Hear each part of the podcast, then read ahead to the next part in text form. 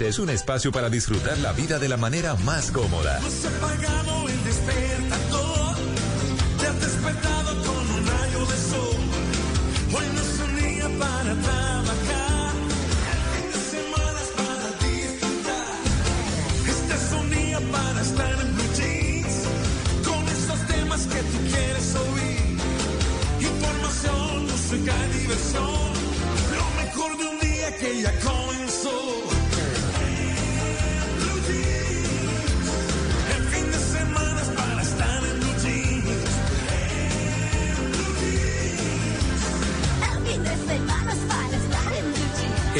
Jeans, con Malena Estupiñán, Luis Carlos Rueda, Mauricio Quintero, Juan Carlos Solarte, Juliana Cañaveral, el profesor Fernando Ávila y un grupo de expertos e invitados especiales para iniciar su fin de semana de una manera más agradable. Dirige María Clara Gracia. En Blue Jeans, todo lo que tiene un buen fin de semana por Blue Radio y bluradio.com. La nueva alternativa. El fin de semana es para estar en Blue Jeans. Quédate en casa. Dale, quédate.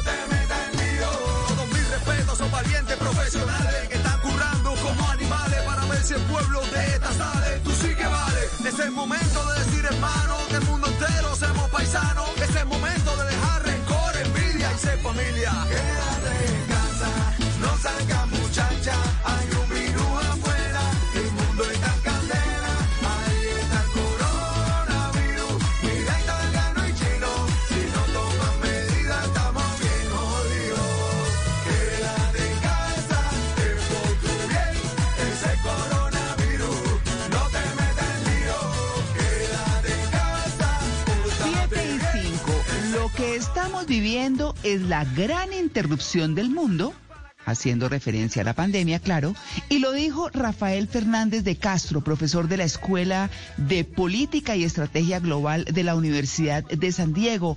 ¿Por qué? Porque nuestro tema de hoy son las otras vacunas, esas de las que se habla por los lados, a las que se refiere puntualmente en algunos casos, pero que no se han mirado con mayor profundidad y que un reciente estudio, que es el que tenemos hoy en, en Blue Jeans, nos va a contar. Las otras vacunas, la sociedad y las empresas.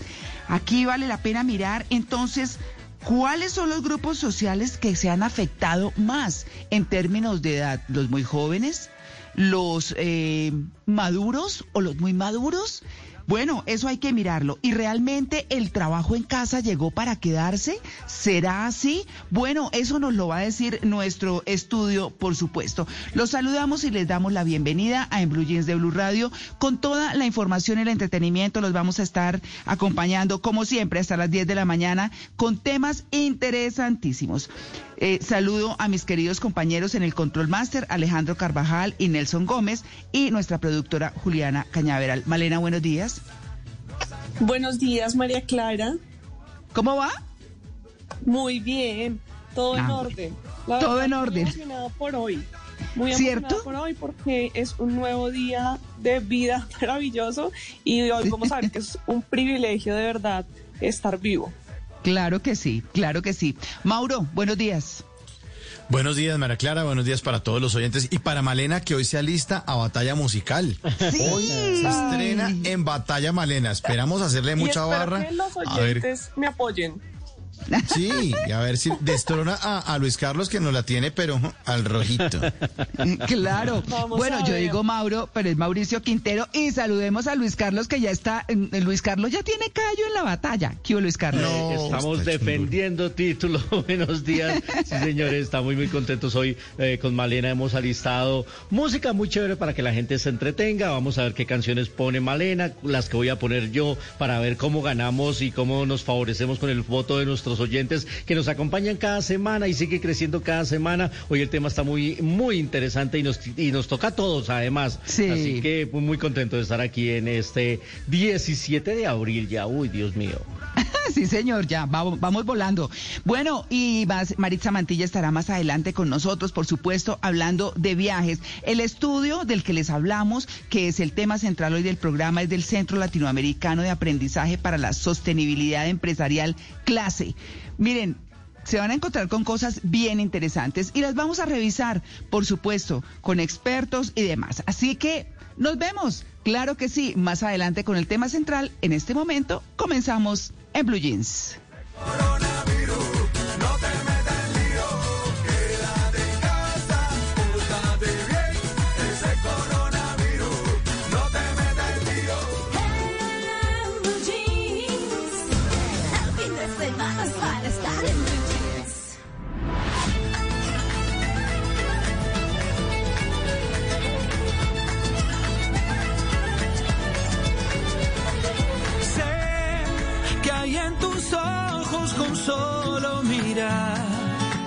Estás cansada de andar y de andar y caminar girando siempre en un lugar.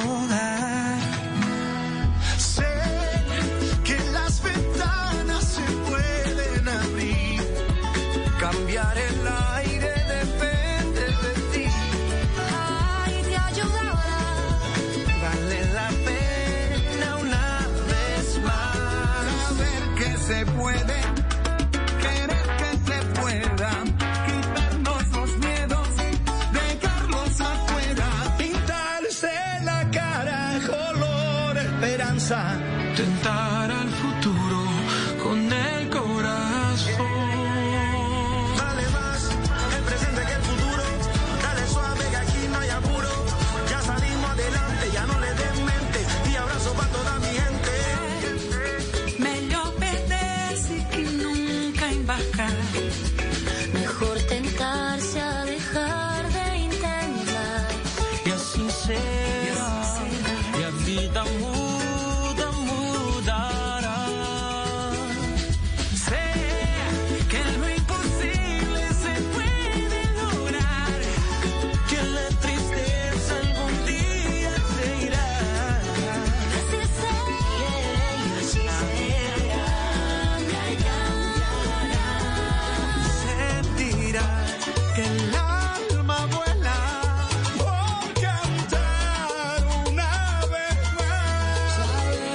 se puede, querer que se pueda, Quitarse los miedos. echarnos pa' afuera, pintarse la cara, color esperanza. 7 de la mañana, 11 minutos, y empiezo esta batalla musical con color esperanza. Pero este color esperanza que todos conocemos es la nueva versión, la del 2020. Nos dimos cuenta en 2020 que mm, varios homenajes, gestos en agradecimiento a la labor del personal sanitario, seguían formando parte de nuestro día a día y empezábamos a ver una luz al final del túnel en cierta parte del año cuando se anunció la vacuna y entonces varios artistas latinos, 30 artistas se unieron desde casa para cantar esta canción que fue compuesta por Coti y que se popularizó por Diego Torres. Estos grandes nombres de la música latinoamericana que estamos escuchando pusieron Marina. sus voces para formar este vínculo y decirle al mundo y sobre todo Latinoamérica que hay todavía esperanza, así estemos pasando por un momento muy difícil como es el de este momento, del coronavirus. Y vamos a hablar hoy de la otra vacuna y de todo lo que se ha visto afectado durante este tiempo, que ya es bastante. Cuando Luisca decía hoy la fecha, me di cuenta de que ha pasado más de un año desde que empezamos Sí. con todo esto. Y este color esperanza del 2020 en el que escuchamos las voces de Rubén Blades, de Camilo, de Pedro Capó, de Coti también, de Farruco, de Fonseca, de Cani García, de gente de Zona, de Río Roma, de Reik, de Carlos Vives, de Jorge Villamizar, pues nos muestra que es posible que nos unamos, así sea desde nuestras casas, para decirle a los demás que todavía hay esperanza, que tal vez haya personas que estén pasando por un momento muy difícil, pero que lo último que se pierde es la esperanza. Esta es Claro. mi primera bala para la batalla musical. Vienes antes. Oigan, quiero decirles que quedé, dije yo, uy, pero Luis Carlos arrancó con toda, ¿no? Y resulta que es Malena. No, Malena. no, primero, eh, dándole, dándole Oiga, ¿y sabe el- el qué? Claro, y me, y me llama mucho la atención cómo comienza con, con aires irlandeses eh, el tema. Suena lindísimo. Yo, yo dije, ¿con qué va a salir Luis Carlos? Y resulta que es Malena y resulta que es Color Esperanza. Para que no, pero está buenísimo, buenísimo el tema, Malena. a votar. A votar, Claro a que sí. votar. Ahí los espero.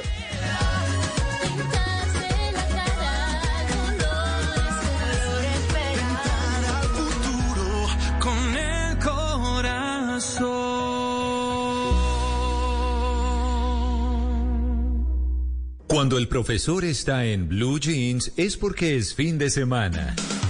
El profesor Fernando Ávila le pondrá jeans a las palabras para conocer el idioma de la manera más cómoda. En En Blue Jeans de Blue Radio, palabras en Blue Jeans.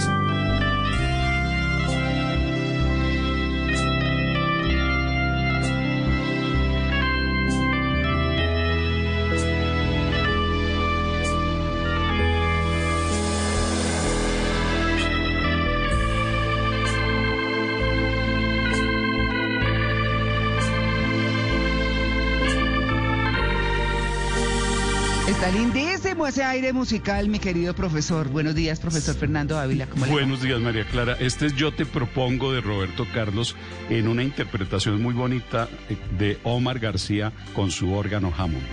Ay, está buenísimo. Bueno, profesor, qué pena, yo no lo había saludado, pero claro que llegamos con su sección y con toda, nos va a estar acompañando todo el programa como siempre. Bueno, eh, vámonos con No haga el oso, ¿no? Sí, señora. Vámonos bueno, la primera. Sí señor, la primera es de la página de pagos de Movistar, ¿no? Sí, así es. Mire, María Clara, dice, dice la página de pagos lo siguiente, revisando tu información de facturación, ta, ta, ta, y ahí tutea, ¿no? Sí. Paga con tarjeta de crédito y ahí también tutea. Domicilia tus pagos en un solo clic y sigue tuteando. Olvídate de pagar en el banco y sigue tuteando. Y de pronto se pone furioso, eh, furiosa la página, ¿no? Y dice, Sí. tenga en cuenta que los pagos con tarjeta de crédito internacional no son permitidos en este medio.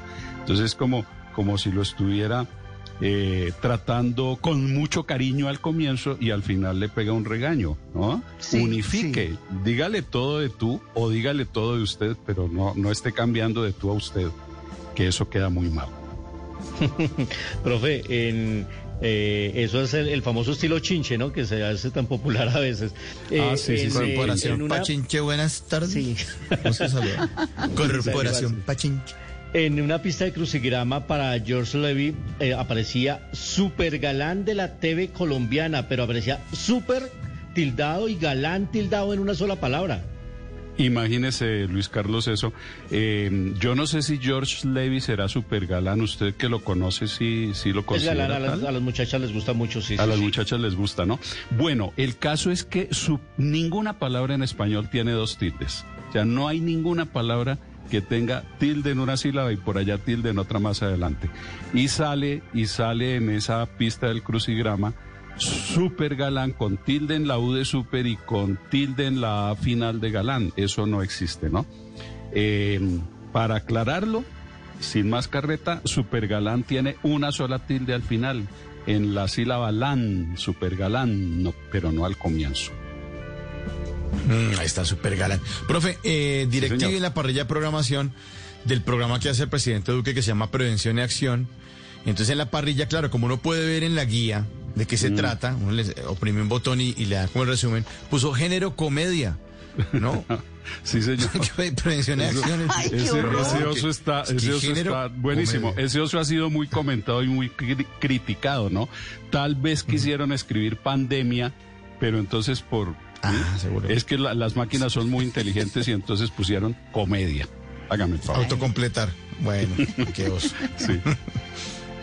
Bueno, Así muy es. bien, Malena. Bueno, y entonces ahora nos vamos con la carta de una acudiente al papá de una universitaria y dice lo siguiente, la pérdida de tu hija me tiene irritado y aturdido, pero ahora que lo estoy leyendo tendría más sentido lo que estoy diciendo, pero acá dice, la pérdida de tu hija me tiene irritado y aturdido.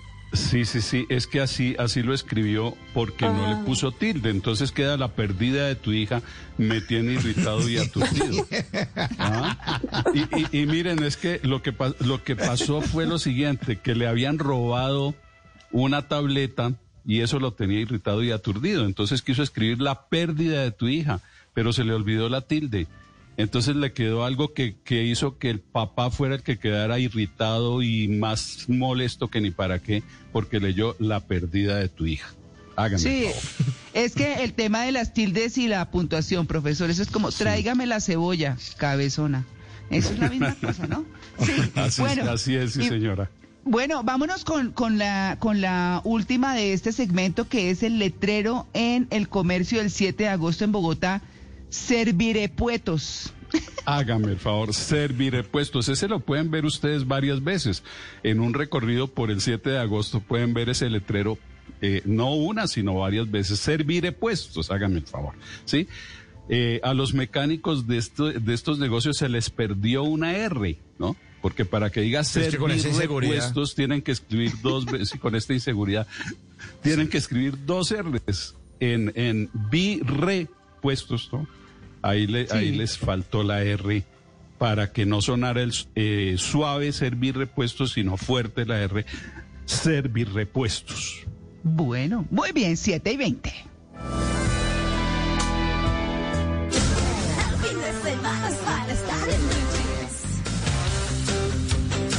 Y a las 7 y 20 de la mañana, miren lo que me encontré aquí en, Blue Jeans. Una organización eh, vegana británica ha lanzado en redes sociales una petición para que no hagan más galletitas con formas de dinosaurio. Ah, no, ya se le está ¿por pa- eh, qué? pasando de la raya. No, porque según ellos mandan un mensaje equivocado de supremacía humana sobre los animales. Y entonces le están diciendo a varias empresas que hacen alimentos que no hagan más galletas en forma de dinosaurios. Ya alguna vez había pasado por allá en, el 2018 que otra asociación también le había pedido, le había pedido a la marca Nabisco que hacía galletas en formas de animales que no hiciera galletas en formas de animales. A veces a los veganos se les va la mano. O sea, ya, ya lo único que falta es que, que nos Ay, digan que, no. que no hagan más eh, ositos eh, eh, en forma de goma. De goma. O gomas en forma de osito, mejor. Sí, sí, Sí, no. Porque entonces estamos atacando a los ositos. Pues lo, lo peor es que estas iniciativas tienen sus adeptos y ya están firmando para que no hagan más No, pues, galletas claro. en formas de dinosaurios. No, la verdad es que están en, en vía de extinción, la verdad.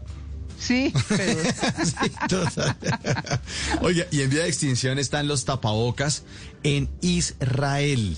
¿Ah, sí? Desde mañana. Esa es una buena noticia. Desde mañana. Desde mañana Israel decidió decir, bueno, vamos a quitar el tapabocas obligatorio al aire libre. Desde mañana. En sitios cerrados sí. En sitios cerrados sí, desde mañana. Pero al aire libre, si no está en un parque, si está en un sitio donde está, hay mucha ventilación, tranquilo. El ministro de Sanidad, Julie Edelstein, dio instrucciones para derogar la norma que impone el uso del famosísimo tapabocas al aire libre, como nos toca a todos que salimos a la calle o al parque o lo que sea, desde mañana. Y después de debatirlo en varias semanas, eh, porque ya ellos tienen unos índices muy, muy bajos de contagio y además las vacunas los ha ayudado también eso. Más de 5 millones 300 mil israelíes ya han sido vacunados y la población allá es de 9 millones. Se pusieron las pilas, están muy juiciosos con la vacunación y además se bajaron los contagios. En este momento Israel registra alrededor de 200 contagios nuevos diarios. 200. O sea, es una cifra muy, muy buena. Los hospitalizados en estado grave son un poco menos de, dos, de 200 y los pacientes activos no alcanzan los 3.000. O sea, casos activos de, de COVID en Israel no alcanzan los 3.000. Es una cifra muy, muy baja comparada con las cifras de ellos del año pasado. Estuvieron muy juiciosos y desde mañana en sitios públicos abiertos, dicen, no, tranquilo, quítese el tapabocas porque como que está, este tema está pasando. Playas, parques eh, y muchos lugares pues han eh, sido eh, eh, autorizados para que los para que en esos sitios los israelíes dejen de usar el tapabocas. ¿Qué tal esa buena noticia? Pero, ¿Cuándo podremos dar esa aquí en Colombia, no? Falta Claro, mucho tiempo pero- todavía. Pero mire, de todas maneras, lo que sí queda como, como, eh, digamos, cuando uno se encontraba por la calle antes de pandemia con alguien con tapabocas, uno, uno lo veía como exótico y decía, uy, pero esta persona, enfermo. ¿qué tendrá? Sí, no. Oigan, eso queda. Es decir, esa, ese buen Ah, sí. uso del tapabocas cuando se tiene gripa, porque acuérdense que uno dice, uy, no, hay una, hay, mejor dicho, todo el mundo está con gripa en tal sitio o en no sé dónde y se me pegó.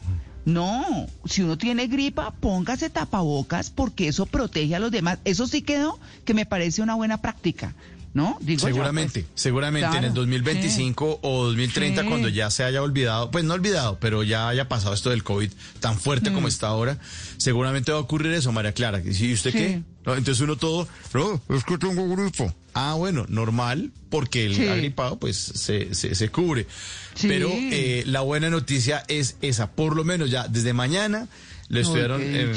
muchas semanas el ministro de Salud con la- los médicos en Israel dijeron, no, pues quitémoslo, quitémoslo porque está muy bajito esto. Ah, Claro. mientras nosotros estamos en el, el pico más alto, incluso en Estados Unidos ya en el cuarto pico, allá están pensando en darse picos, vea, pero al aire libre. Muy, muy bien, Valena. Bueno, pues mire lo que yo me encontré. Estamos pendientes hoy del funeral del príncipe Felipe. Se va a realizar eh, y se espera que millones de personas de todo el mundo sintonicen este funeral que va a ser transmitido no solo por las principales cadenas de televisión, sino también en línea. Y el servicio en honor al duque de Edimburgo va a comenzar a las 3 de la tarde pues hora de ellos, pero para el que lo quiera ver acá a las 11 de la mañana. Va a ser en la capilla de San Jorge, en el castillo de Windsor.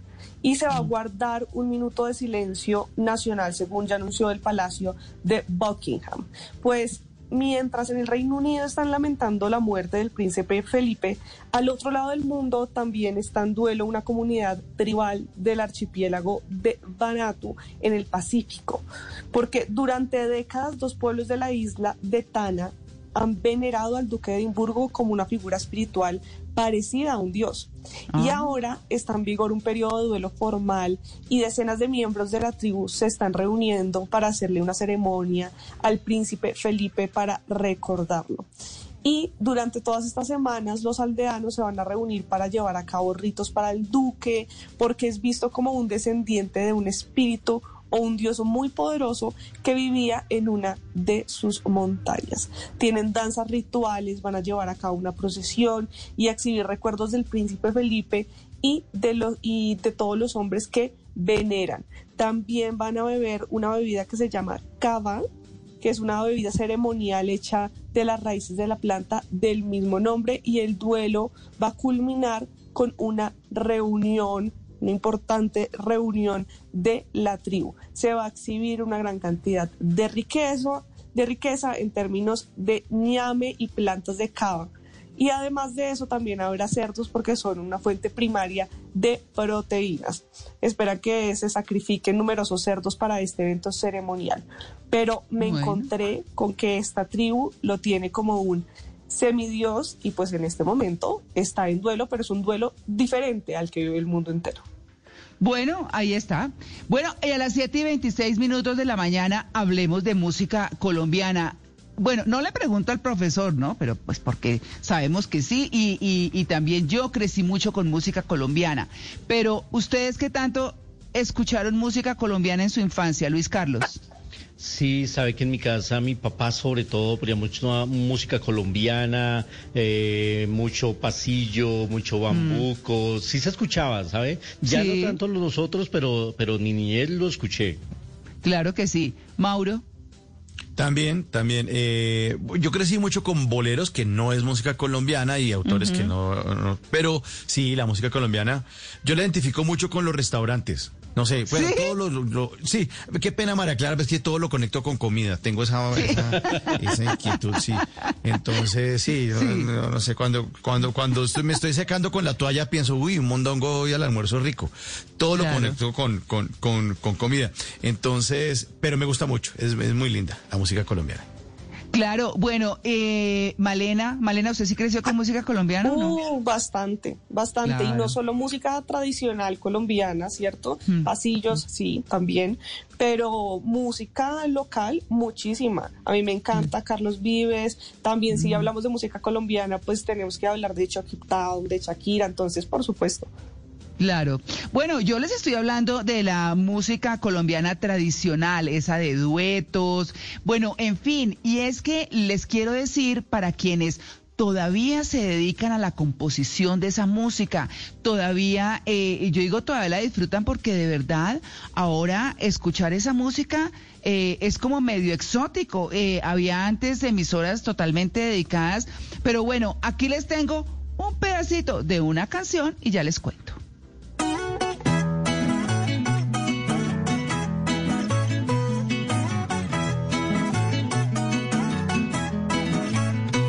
Mi caballito de Raquira no puede galopar, pues las manos por la máquina me las quieren cambiar. Esta mañana llegaron profesores ciudad. Oiga, ¿no les parece lindo? A mí me encanta. Bueno, Sí, lindo. no es muy lindo. Bueno, lo que pasa es que eh, esto es muy de tiple. Yo toco tiple, me encanta. Eh, crecí con esta música, muy, como dicen, aupados por nuestro papá. Pero bueno, para, para quienes sienten el gusto y el placer eh, de rescatar y disfrutar la música colombiana, pues está el cierre de convocatoria del Festival Nacional de Música Colombiana, justamente. El dueto que ustedes escuchan es el ganador del año pasado, el dueto Simisol, que son Sebastián Nieto y Paola Rodríguez, que son los príncipes de la canción 2020. Este se, pues, se lleva a cabo, por supuesto, y se celebraba siempre en, en Ibagué. Pero bueno, lo tenemos para que ustedes se inscriban. eh, pueden escribir a la página www.fundacionmusicaldecolombia.com. Allí pueden, pues, poner su trabajo para que concurse. Y bueno, vamos a ver qué sucede más adelante. Las inscripciones, y por eso los estamos llamando, son hasta el hasta el próximo, casi me atoro, hasta el próximo 5 de mayo, hasta el próximo 5 de mayo. Aquí está el mensaje del dueto Simisol. Hola María Clara. Bueno, de parte del dueto Simisol queremos extender a, a todo Colombia la invitación a participar en esta versión del Festival Nacional de Música Colombiana. Nosotros como ganadores del concurso nacional Duetos Príncipes de la Canción del año pasado vivimos una experiencia muy bonita, una experiencia maravillosa. Fue la oportunidad de compartir música andina colombiana con todo el mundo, de, de vivir, de compartir escenario con grandiosos duetos y grandiosos músicos de este género y por supuesto la oportunidad también de grabar un disco eh, por ser ganadores, eso también fue muy bonito. Entonces, bueno, extender esa invitación que está hasta el 5 de mayo para que no lo dejen pasar y, y- y que tengamos una amplia participación del gremio de la música. Bueno, y también cabe resaltar que en el marco del festival hay varios concursos, eh, no solo el de Duetos Príncipes de la Canción, sino también el concurso nacional de composición Leonor Buenaventura y el concurso departamental Cantalicio Rojas. Eh, como Sebas ya lo dijo, la idea es que todos los músicos se animen a participar y a ver las convocatorias en la página de la fundación, que es www.fundacionmusicaldecolombia.com. Allí van a encontrar pues todos los reglamentos para concursar. Y esta experiencia va a ser muy enriquecedora para los que se animen. De verdad que contar con tantos músicos alrededor que son de tan alta calidad hacen que uno crezca, no solo personalmente, sino también profesionalmente. Entonces, esta invitación queda abierta a todos los músicos de Colombia. Anímense y no lo dejen para última hora. ¿Ve? No lo dejen para última hora. Bueno, 7 y 32. Ya saben, amen la música propia, esa que nos, eh, o con la que crecimos algunos. Ojalá no se pierda. 7 y 32. Es como querer cantar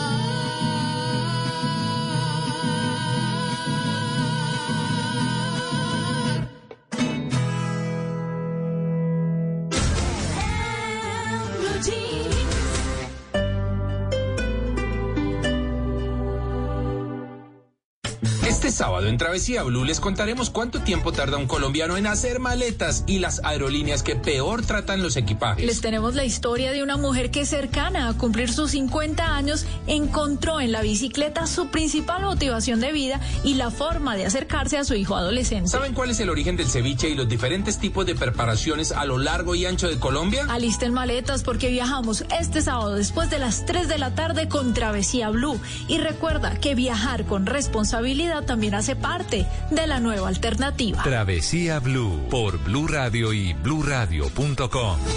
La nueva alternativa. En Constructora Bolívar te invitamos a seguir cuidando de ti y tu familia. Por eso este fin de semana te atenderemos de manera virtual, ya que en Bogotá nuestras salas estarán cerradas este sábado, domingo y lunes, acatando las medidas de la alcaldía. Ingresa a www.constructorabolívar.com, regístrate en el proyecto de tu preferencia y nosotros te contactaremos. Te esperamos nuevamente en nuestras salas de venta de martes a viernes y por nuestros canales virtuales.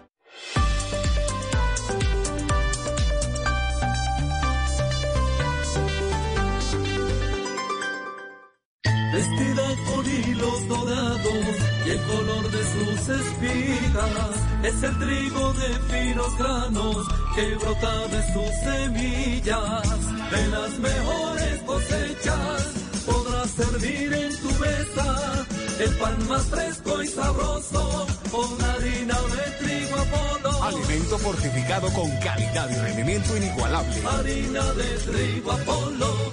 Trabajamos pensando en usted. Llega la película más esperada del año. Fuiste el primero que se atrevió a hablar de salud pública en este país. Premio Goya a Mejor Película Iberoamericana. Yo soy médico. Mi oficio es salvar vidas, no ponerlas en peligro. El olvido que seremos. A partir del primero de mayo. Solo en cines. Llegamos al puesto número 3 de nuestro top 10.000 con Te doy mi lomito de cerdo. Número 2, por siempre, mi costilla de cerdo. Y en número 1 esta semana, contigo quiero bondiola de cerdo. Vamos a escucharla.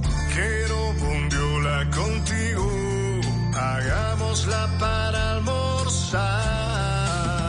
Nada tan versátil como la carne de cerdo. Conoce sus cortes y preparaciones en comemascarnedecerdo.co. Come más carne de cerdo, pero que sea colombiana, la de todos los días. Fondo Nacional de la Porcicultura.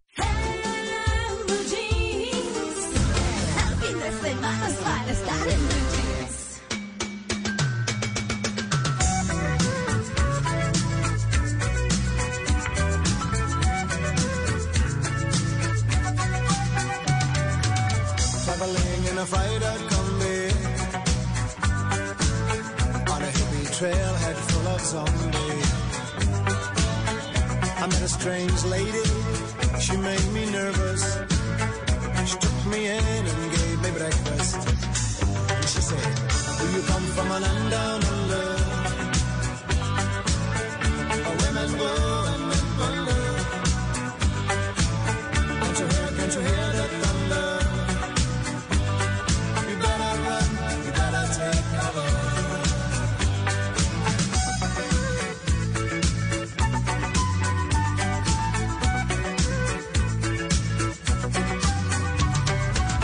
Bang, bang.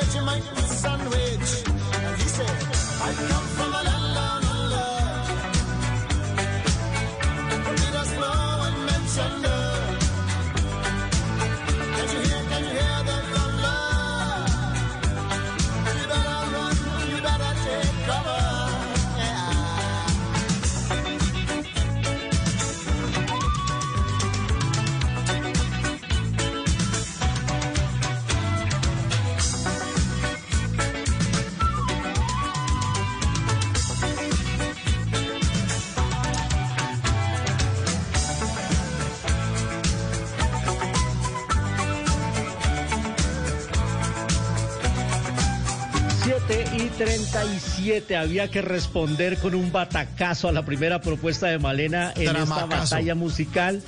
Ah, pero Batacás que tocaba, tocaba. Porque es que Sí, bueno, hoy que vamos a hablar de esta, de la otra vacuna, de las empresas, de los trabajos. Mis canciones van a tener eh, como tema, como eje central, el trabajo. Y esta agrupación se llama Men at Work, Hombres Trabajando, Me una fascina. banda de rock australiana. ¿Le gusta María Clara? Gracias por su voto, mucha, muy amable, que Dios le pague.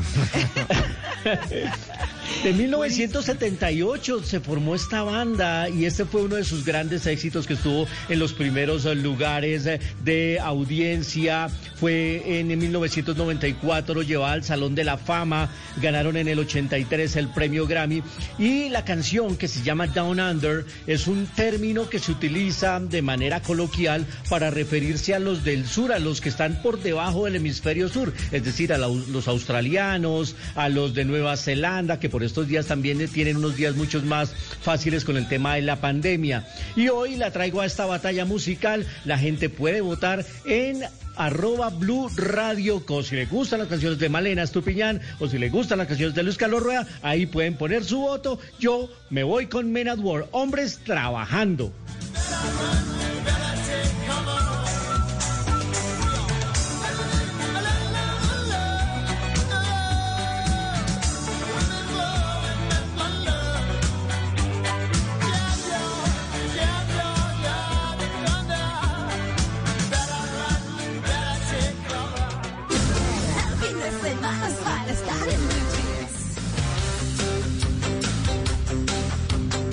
Bueno, a las 7 y 39 minutos de la mañana, doña Juliana Cañaveral. Buenos días, con Verde Esperanza. ¿Qué tenemos hoy?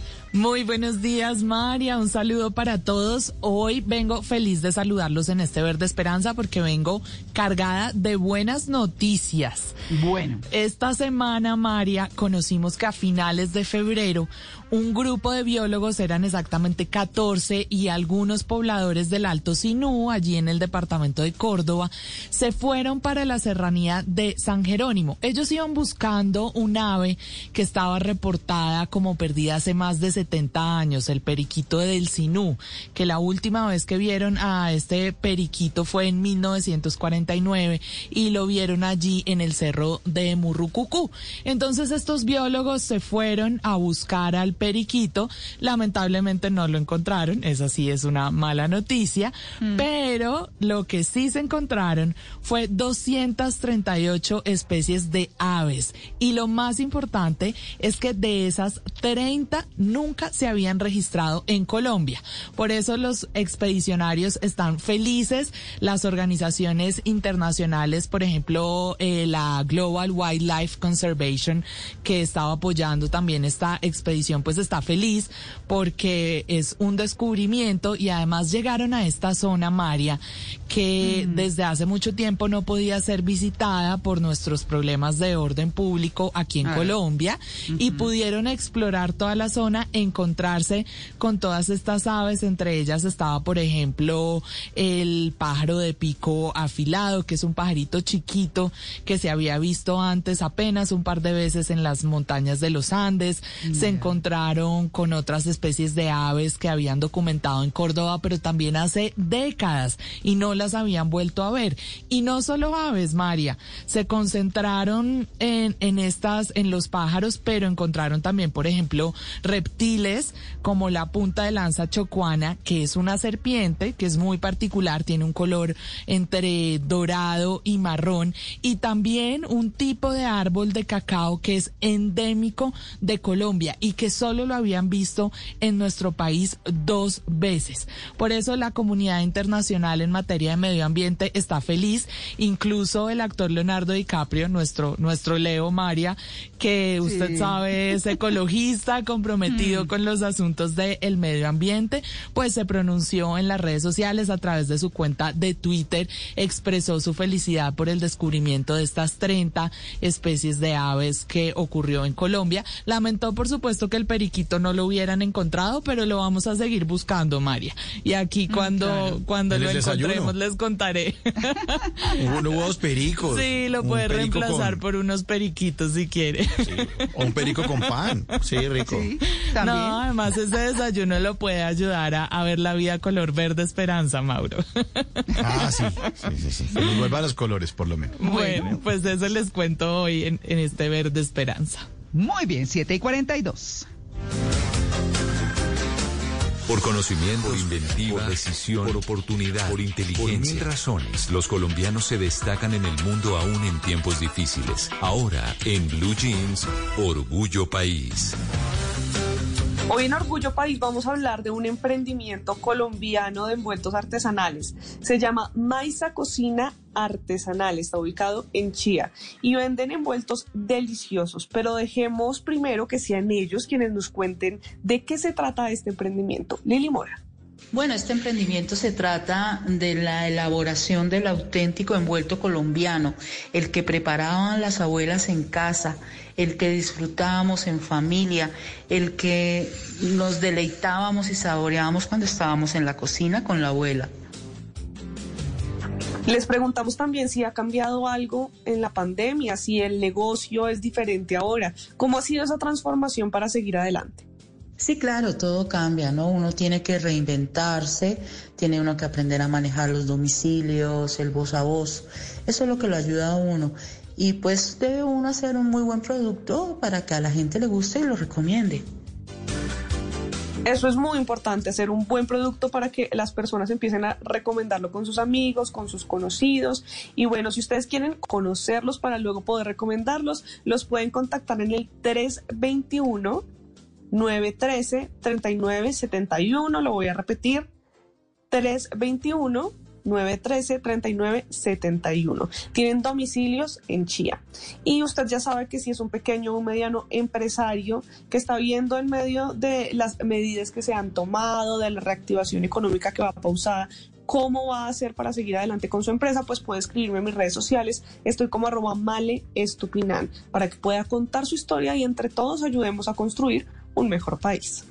En una columna se puede exaltar, denunciar, apoyar, opinar, compartir, conocer, entender, criticar y ofrecer un nuevo enfoque de lo que pasa en el mundo. Y ahora en Blue Jeans, un columnista nos contó.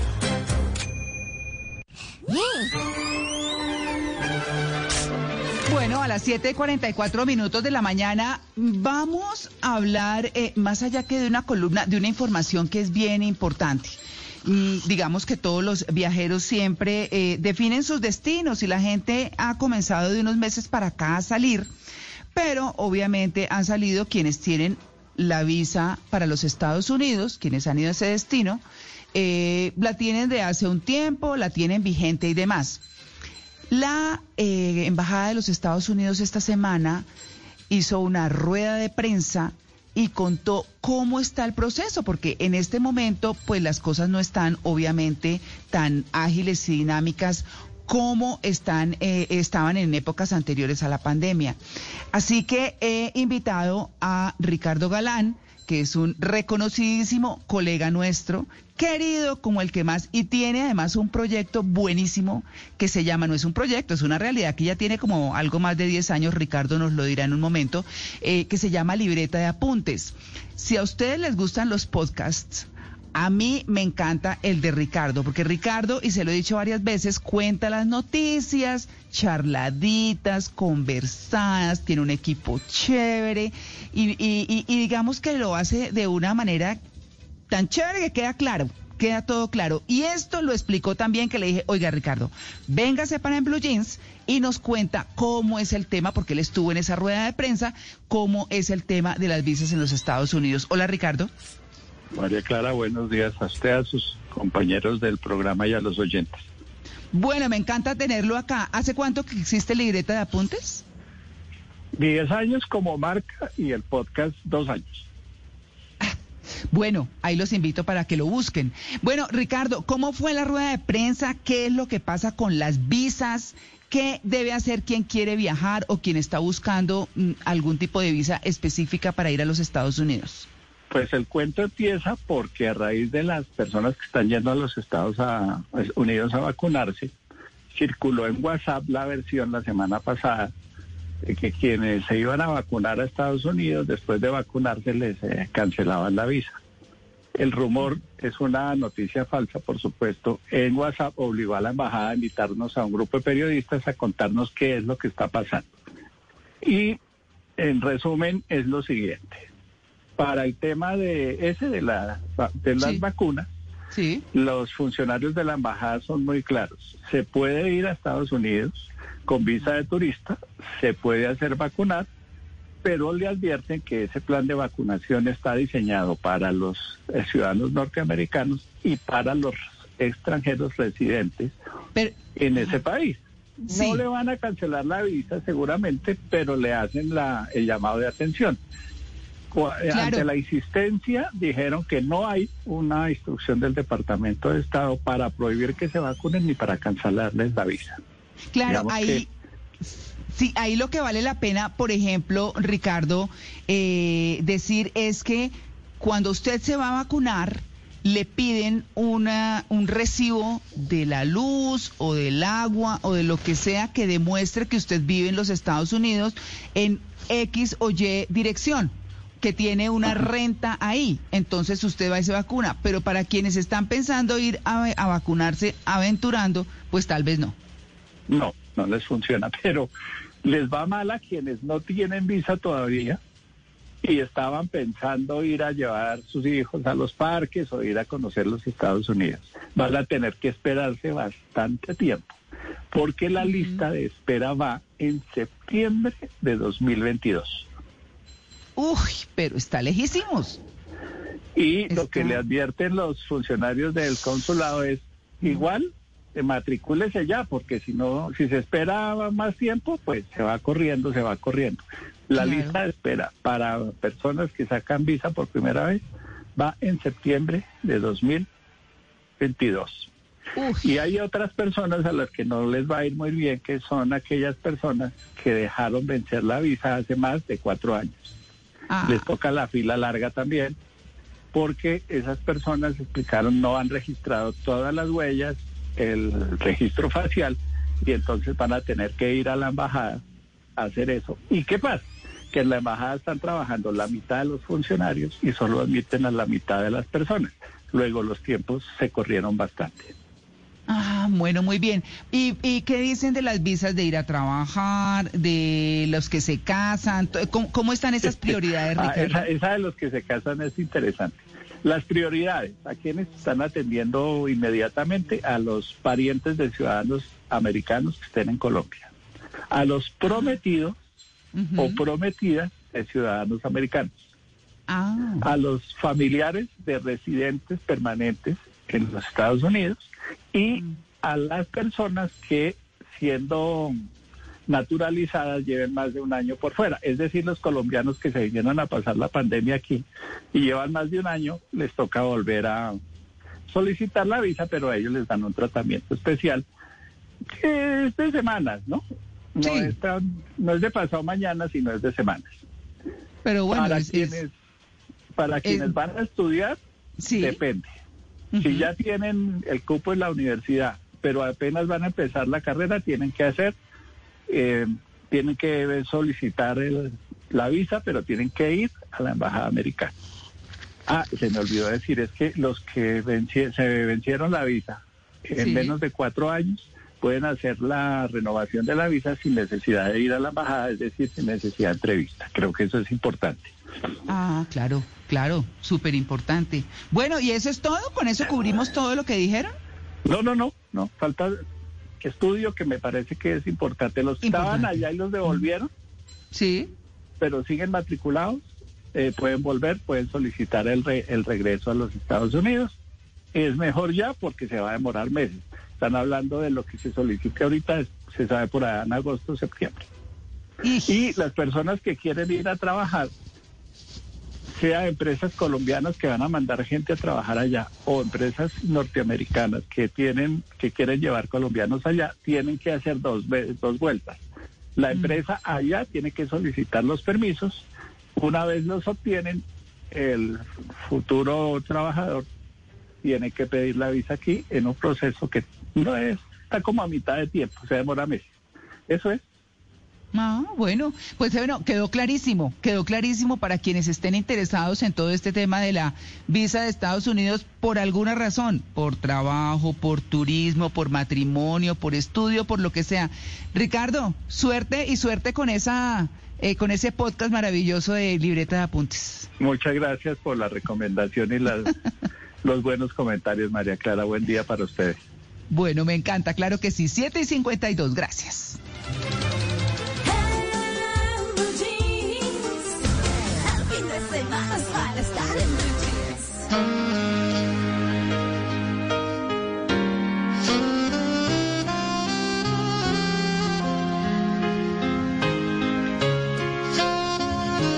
Ya sabemos que cuando suena un saxo, el profesor está por ahí cerquita. Entonces, usted nos tiene noticia del saxo, profesor. ¿Eso fue lo que se encontró? Sí, sí, mire lo que me encontré, María Clara. El saxofón cumple 180 años.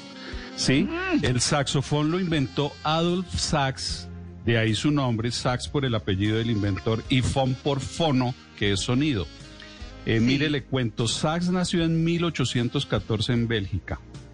De niño aprendió a construir instrumentos musicales como su papá, que era luthier, y aprendió a tocar el clarinete, el clarinete, el mismo que tocaba Lucho Bermúdez aquí, ¿no? Que fue su Sí. instrumento favorito.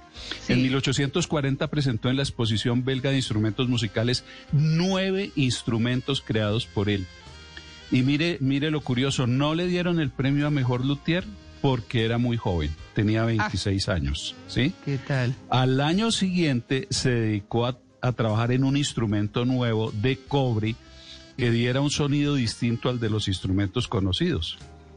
Ese, ese instrumento reviviría años más tarde la música militar francesa y le daría un gran impulso al jazz desde 1916. Ese nuevo instrumento fue presentado en 1841 en Bruselas, el saxofón, hace 180 años. Feliz cumpleaños, saxofón. Sí, señor.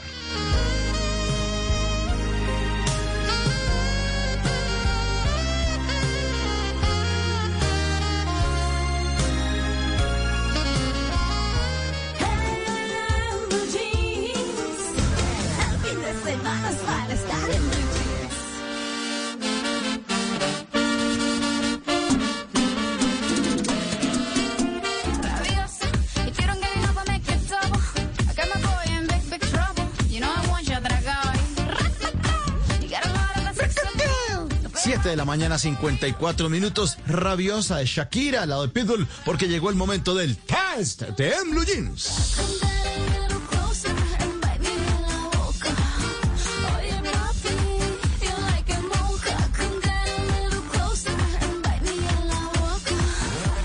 ¿Es usted una persona intolerante, rabiosa?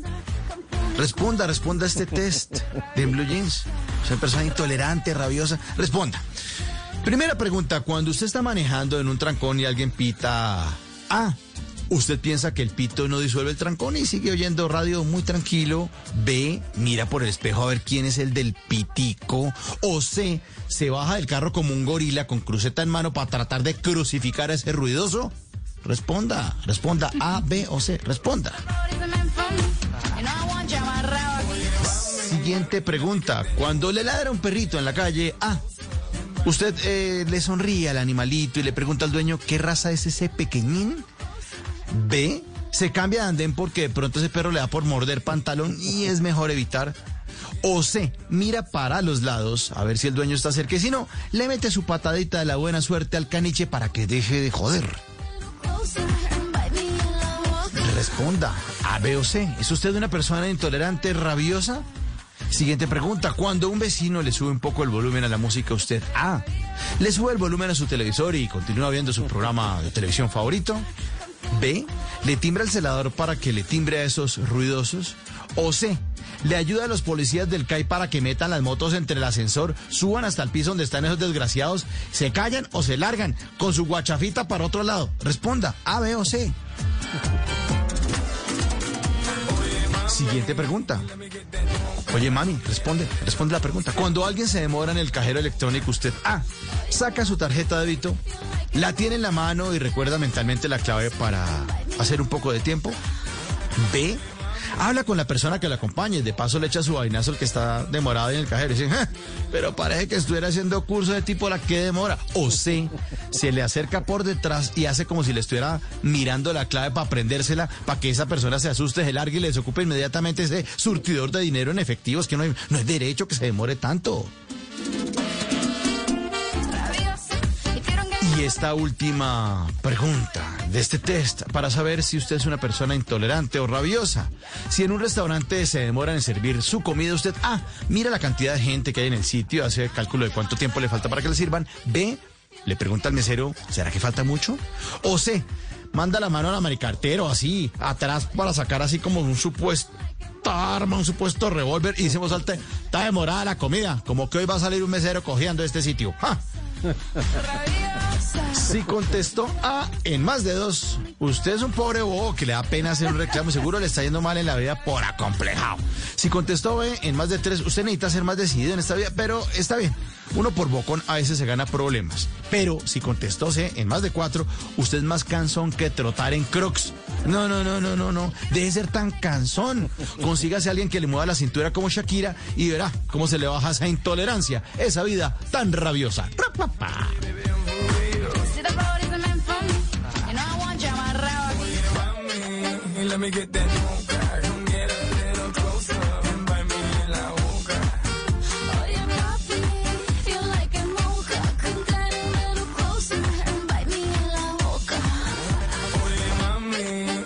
Like your mocha.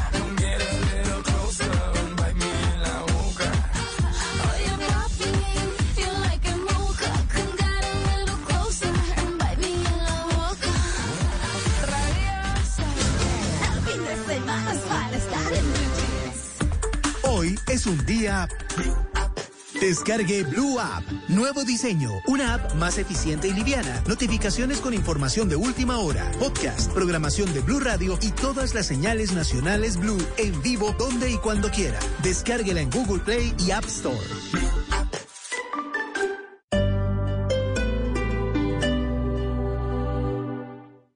Si es humor, Llegó con la reforma, la apretada para sacar sin norma, más tajada, regresan los encierros y engallada se pelean del perro. La sacada en Santander las misas son cantadas con mariachis y chicas operadas, un cura cual dinero, la sotana, la cuelga y cuenta el cuento con su tana. ¿Y será que esto va a cambiar? No, no, no, no, sueñe despierto que no, que no, que no, que no. ¿Por qué? No sé. Rociando glifosato, nos quiere gobernar, cerruchando en contrato, nos quiere gobernar, sacando excusas nuevas, nos quiere gobernar, y el pueblo de la ¿no? se deja gobernar.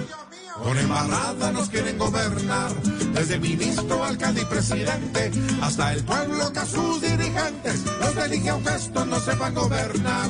Sí, señor. Voz Populi, de lunes a viernes desde las 4 de la tarde. Si es opinión y humor, está en Blue Radio, la nueva alternativa.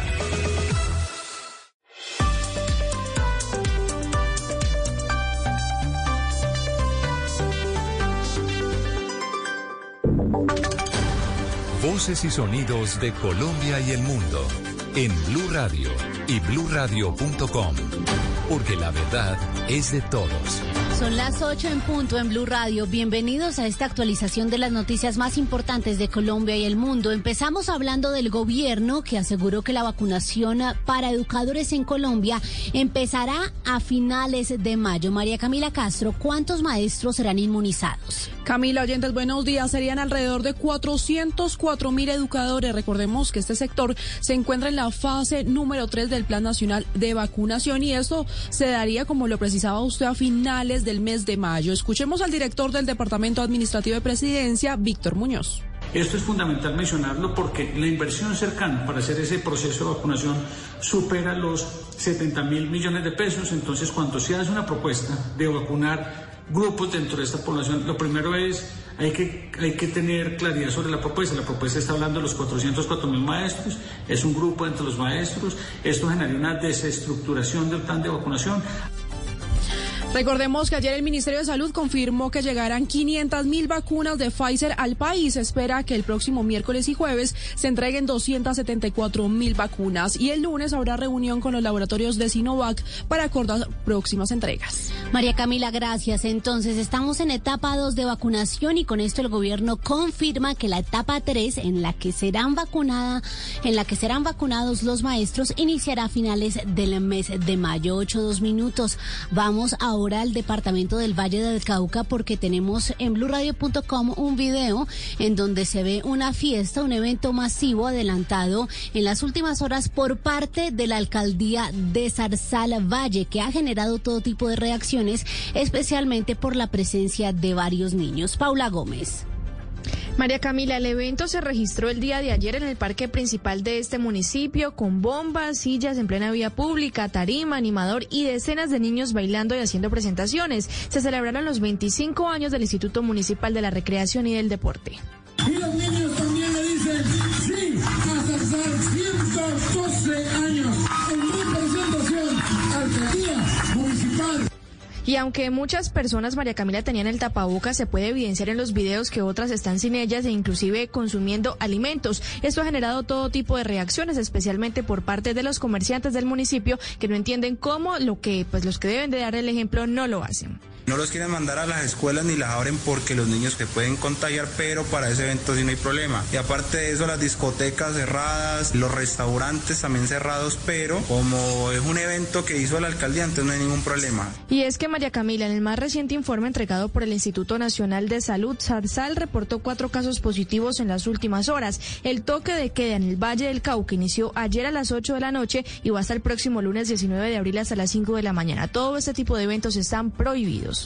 Están prohibidos, Paula, gracias. Estaremos atentos al desarrollo de esta noticia. Es inaceptable y a las sanciones, por supuesto, a las autoridades de Zarzal que deberían estar dando ejemplo. Cambiamos de tema a las 8 cuatro minutos. Hablamos de la Fiscalía que realizó extinción de dominio a bienes que están evaluados en más de 13 mil millones de pesos y que pertenecerían a diferentes redes narcotraficantes. Silvia Charri.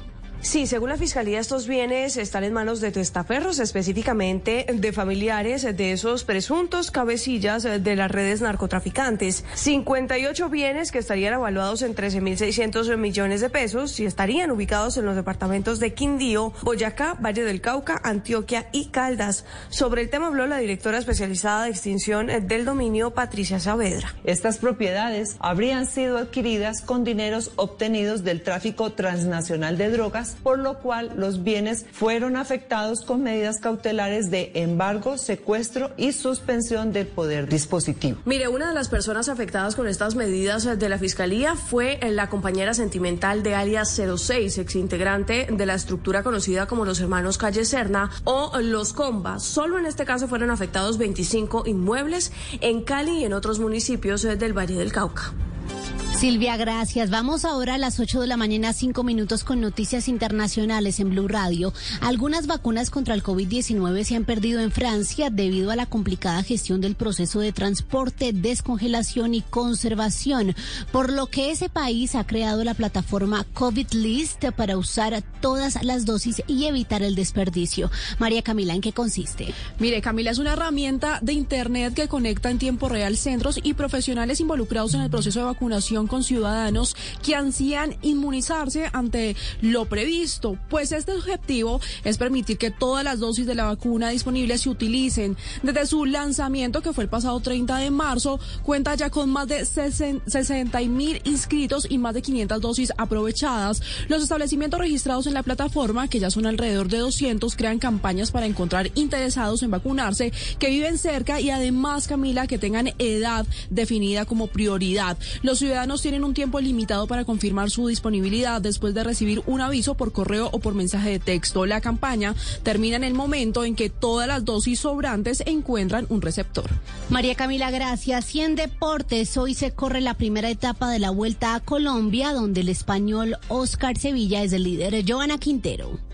Sí, María Camila, ya se corrió el prólogo de la Vuelta a Colombia edición 71 que fue ganado por Oscar Sevilla, el corredor del Team Medellín, en el recorrido de 7.6 kilómetros contra el reloj. Segundo fue Fabio Duarte y tercero Brian Gómez. Esto dijo el líder de la Vuelta a Colombia, Oscar Sevilla. Mucha carrera, pero empezar así motiva, gusta y genera, digamos, un gran ambiente en el equipo. Sí, la verdad que sí, ¿no? El nivel es muy alto, cada vez eh, más alto, digamos, en esta modalidad y un buen grupo, ¿no? Falta analizar bien todos los tiempos, todos los rivales. Seguramente que, que- que va a ser una carrera muy disputada como siempre. Hoy la primera etapa será de 188 kilómetros en Yopal Casanare, jornada para los embaladores.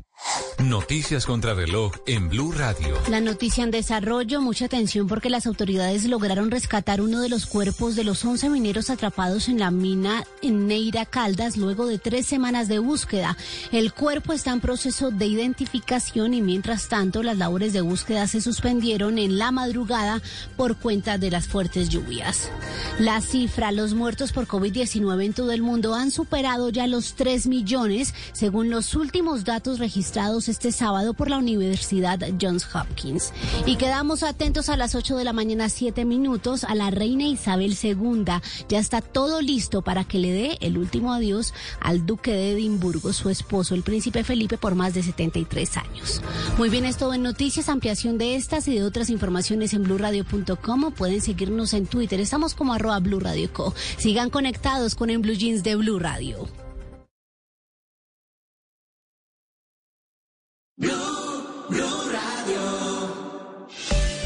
A esta hora, Interrapidísimo entrega lo mejor de ti. En Blue Radio son las... En En Blue Jeans son las 8, 8 minutos. Interrapidísimo presenta envíos en línea, la manera más fácil y segura de hacer tus envíos. Programa tu recogida en interrapidísimo.com y entérate de más. Recuerda quedarte en casa. En Interrapidísimo salimos por ti. Viajamos por Colombia, llegando a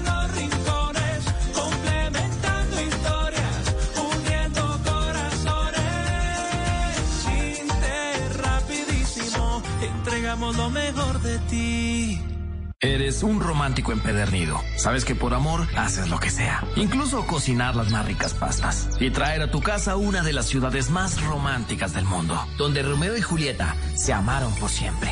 Sin duda, eres un campeón. Una de las capitales mundiales de la ópera.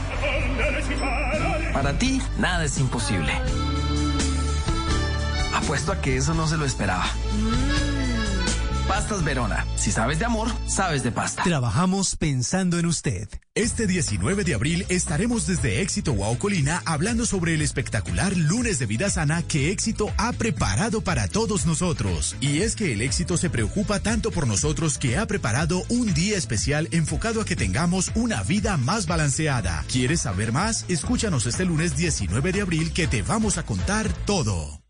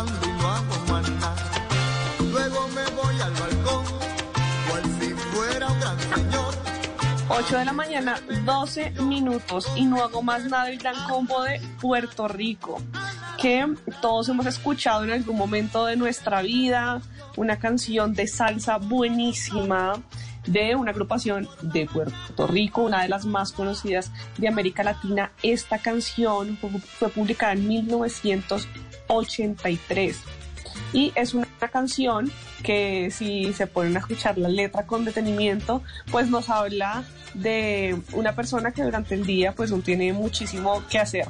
Y esto me recordó bastante lo que ha sucedido en esta pandemia porque infortunadamente sin duda muchas personas han perdido su trabajo por cuenta de lo que ha sucedido. Y de hecho tenemos una sección que se llama Orgullo País en la que estamos resaltando a emprendedores colombianos, a pequeños empresarios, porque hemos visto que ha sido fuerte para los empresarios lo que ha pasado, pero también para las personas del común que tal vez tenían un empleo tradicional en el que iban de 8 a 5 de la tarde y ahora han tenido que emprender para salir adelante o incluso están desempleados y como la canción pues no hacen más nada en todo el día después de tomar su desayuno.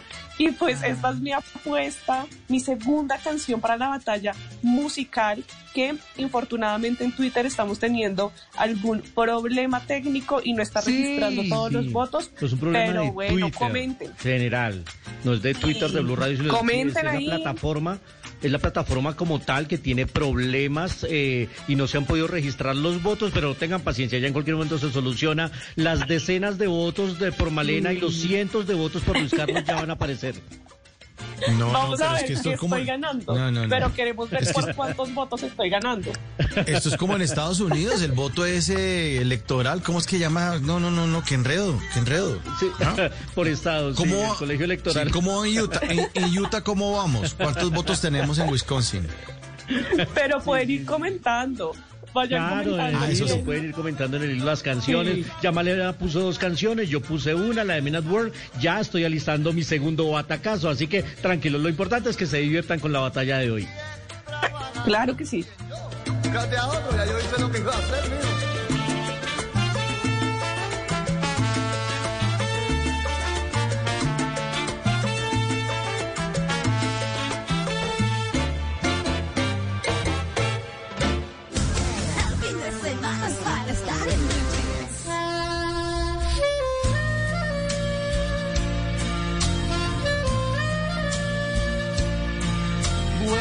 esta de Somos novios con el profesor para las palabras novedosas.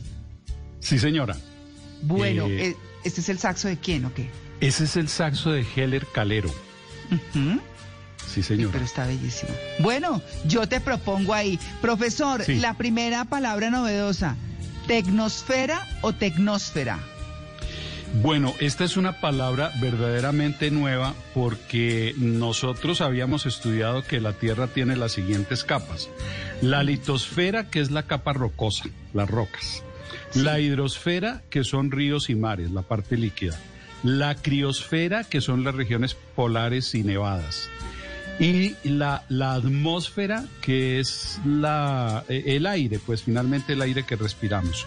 Y se había agregado después la, bios, la biosfera, que es la parte de los seres vivos, incluidos los humanos. ¿sí? Pero ahora se está hablando de una nueva capa que es la tecnosfera o la tecnósfera, que es la capa artificial de la Tierra. ¿sí? Sí. Ese es impresionante porque dicen que tiene un peso de 30 billones de toneladas y comprende el dióxido de carbono emitido por la industria hacia la atmósfera. Eso es lo que más pesa. Pero pues ahí está incluido todo, carreteras, edificios, fábricas, desechos, basuras, lo que se les cayó a los astronautas por allá cuando fueron a la luna. Todo eso es la, la tecnosfera o tecnosfera, que es una nueva capa del planeta Tierra. Lo, que sol- lo que soltaron los baños de las estaciones espaciales también está ahí. También, eso se quedó por ahí, sí. Eh, profe, en esta palabra, laboralizar y su derivado, laboralización. Sí, sí, también esto no figura en el diccionario, pero se está usando mucho ahora para el cambio de estatus de trabajo. Entonces se habla de formalizar a los informales y se usa el verbo laboralizar. Se está laboralizando a los repartidores, a los domiciliarios, en algunas legislaciones están laborizando el trabajo de las amas de casa, ¿sí? Eh, que tengan prestaciones, que tengan vacaciones, que tengan todas las garantías. Eso es lo que se llama laboralización del trabajo o laboralizar el trabajo. Laboriz- laborizar. Bueno, y tengo otra, profe, que suena muy raro. Hipotizar. Sí, ¿Hipotizar señor. qué es eso? Mire, yo creía cuando la vi, pensé que era hipnotizar, fíjese, que yo les había también, yo quedé, la no- N. quedé hipnotizado. Yo la verdad Sí. quedé hipnotizado con este. Sí, pero en realidad sí es hipotizar, eh, como, como en esta frase, no podemos hipotizar que el virus del COVID-19 fue creado para desarrollar más rápidamente la tecnología. Eso está en alguna columna de prensa. Entonces me puse a buscar qué era hipotizar y entonces es formular hipótesis. ¿Sí? Pero para que la gente no se confunda con, con- como les digo, parece que escribieran hipnotizar.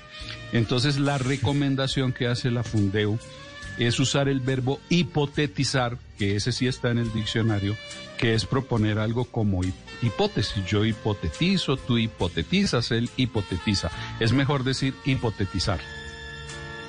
Ok. Profe, y Sí. tundra, taiga y estepa, porque son palabras novedosas. Bueno, fueron novedosas para mí porque yo no, yo no conocía esa, esa denominación, ¿no?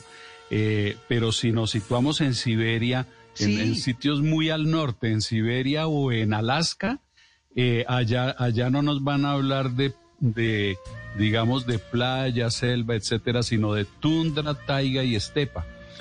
Tundra es el terreno abierto y plano muy frío, sin árboles, con musgo y pantanos que queda en la parte norte de Siberia y Alaska. Más adentro, o sea, más hacia el sur, queda la taiga, que es la selva, donde hay pinos, sobre todo pinos. Y más hacia el sur, ya donde, donde no hace tanto frío, eso es lo que se llama la estepa. Entonces son tres regiones, tundra, taiga y estepa. Bueno, y nos vamos con, con la, con la última de este segmento. Diver. Sí. Diver. Eso sí no lo había oído Pues, yo, profesor. No, yo no conocía esa palabra, pero en, el, en la ortografía de la lengua española 2010 está la palabra diver con tilde en la I y con V, que es el acortamiento de divertido, ¿no? Así como hay acortamientos como profe, moto, cine, finde, pues este es otro, ¿no? Que dice, qué fiesta tan diver o qué programa tan diver como este en el que estamos. Y diver, diver es el acortamiento de divertido. Claro. Bueno, Profe, eres muy líder. Gracias por ilustrarnos este fin. Gracias, gracias, Luis Carlos. Muy bien, 8 y 20. Donde es más rico desayunar, donde se conversa con confianza, donde termina toda fiesta. Vamos al lugar más cálido de la casa. En Blue Jeans, vamos a la cocina. Bueno, para quienes como eh, Malena están eh, muy atentos al funeral del príncipe Felipe, ya está la transmisión por YouTube, les cuento. El, eh, Eso. Está así, para que ustedes ingresen quienes quieran, por supuesto, a estar atentos, todos formados, muy poquitos, déjenme decirles, pues para lo que uno esperaría de un funeral de ese tipo. Pero bueno, aquí el tema es cocina.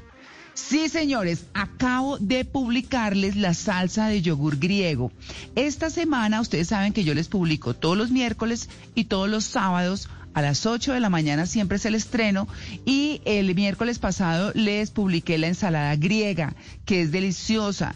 Digamos que la mezcla de vegetales es como lo que se quiera, casi lo que les guste, pero ahí el punto son las aceitunas de Kalamata, las que se cultivan al, sur de Grecia, y el queso de cabra o el queso feta, que es el que conocemos, que le da ese sabor particular, tiene una vinagreta y unos vegetales deliciosos. Esa fue el miércoles. Hoy es la salsa de yogur griego y les quiero contar un poquito eh, sobre esa salsa.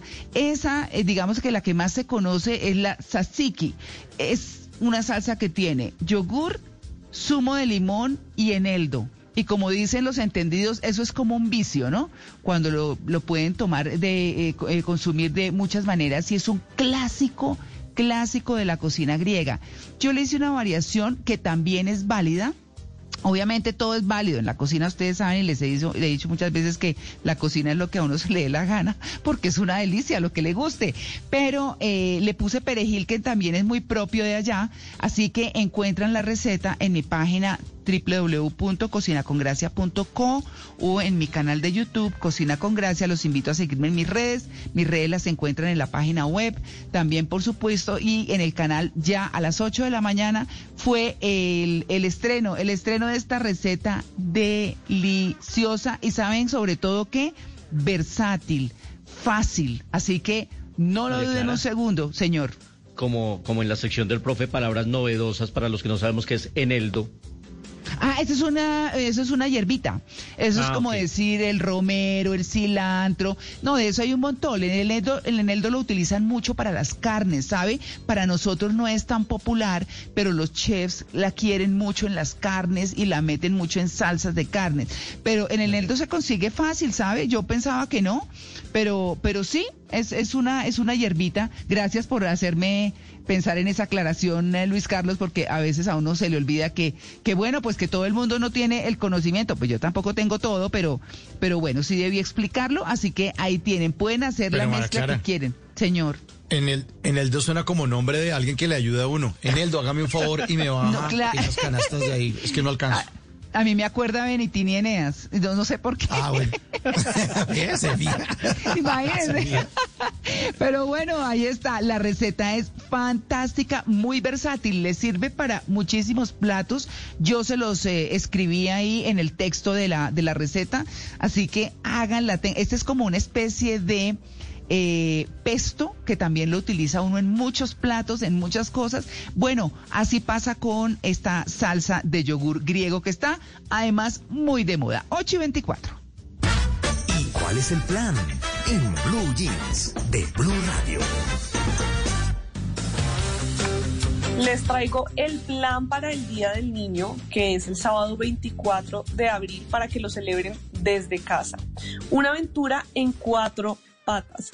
Es una obra de teatro que por primera vez se presenta en formato cinematográfico y cuenta con un narrador animado, dándole un toque de magia a la obra que narra una historia en la que los niños y adultos van a aprender sobre el cuidado responsable de las mascotas. Valores como el respeto, la amistad, la tolerancia son los principales protagonistas. Si ustedes quieren ver esta obra, una aventura de cuatro patas, la presentación será el 24 de abril a las 6 de la tarde, es decir, el 24 de ese día, el Día del Niño, el sábado, y se va a transmitir a través de la página web de tuboleta.com. Entonces es un plan buenísimo para que usted haga desde su casa, para que si tiene hijos lo haga con sus hijos y puedan celebrar con todas las medidas de bioseguridad desde la comodidad de su hogar este día que se celebra solo una vez al año. Y esta aventura de cuatro patas eh, tiene también como lema un amigo no se abandona.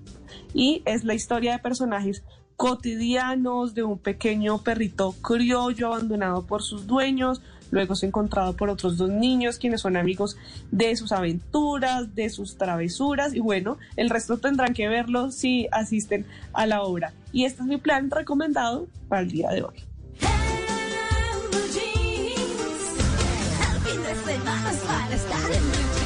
Soy el licenciado Correa, les traigo una orden para embargar este domicilio de inmediato. Tal vez os hayan quitado la casa, pero el verdadero hogar es donde está la familia.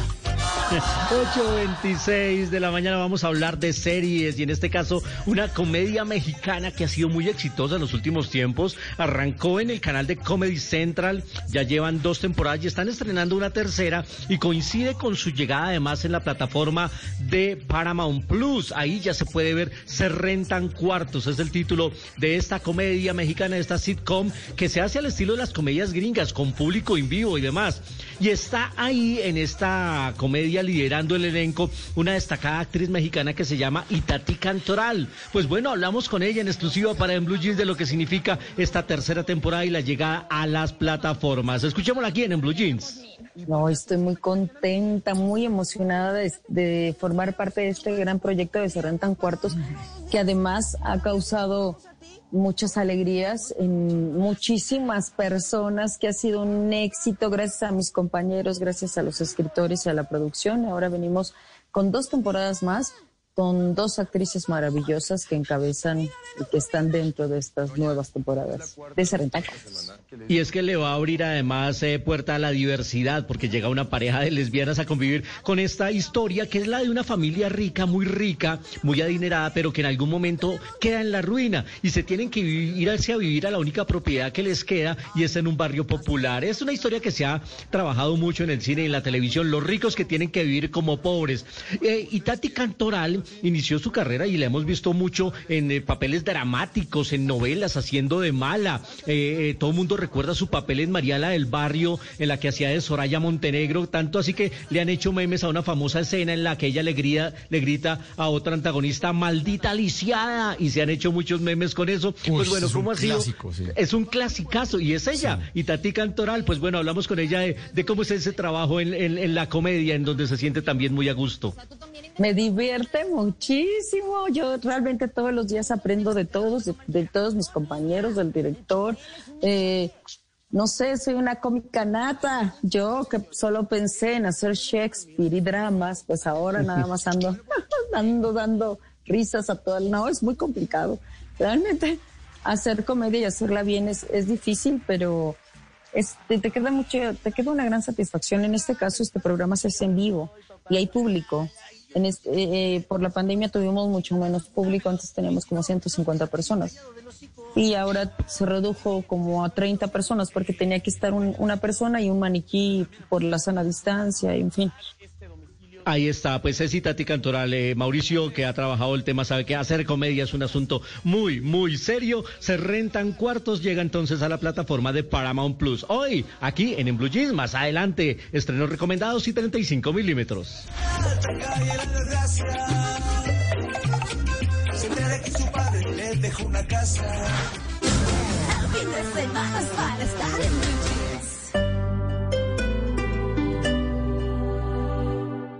Estás escuchando Blue Radio.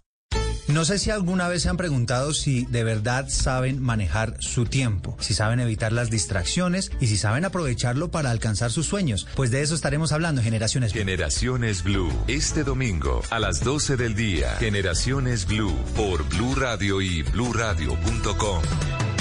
La nueva alternativa. En Constructora Bolívar te invitamos a seguir cuidando de ti y tu familia. Por eso este fin de semana te atenderemos de manera virtual, ya que en Bogotá nuestras salas estarán cerradas este sábado, domingo y lunes, acatando las medidas de la alcaldía. Ingresa a www.constructorabolívar.com, regístrate en el proyecto de tu preferencia y nosotros te contactaremos. Te esperamos nuevamente en nuestras salas de venta de martes a viernes y por nuestros canales virtuales. Sé humilde para admitir tus errores, inteligente para aprender de ellos y maduro para corregirlos.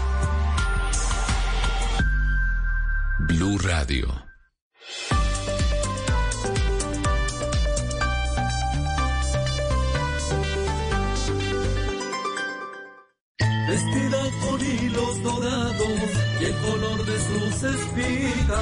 Es el trigo de finos granos que brota de sus semillas. De las mejores cosechas podrás servir en tu mesa el pan más fresco y sabroso con harina de trigo Apolo. Alimento fortificado con calidad y rendimiento inigualable. Harina de trigo Apolo. Trabajamos pensando en usted. En la selva del Putumayo, un niño inga escuchó por generaciones leyendas ancestrales que llenaron de color su espíritu. Hoy revoluciona la pintura latinoamericana con sus obras. Es Benjamín Jacanamijoy, un artista indígena que demuestra el gran aporte cultural de las comunidades afro e indígena del país. Mira sin prejuicios, verás un país con otros ojos. Un mensaje de USAID, OIM y Caracol Televisión. Blue Jeans. El fin de semana finest, finest out in blue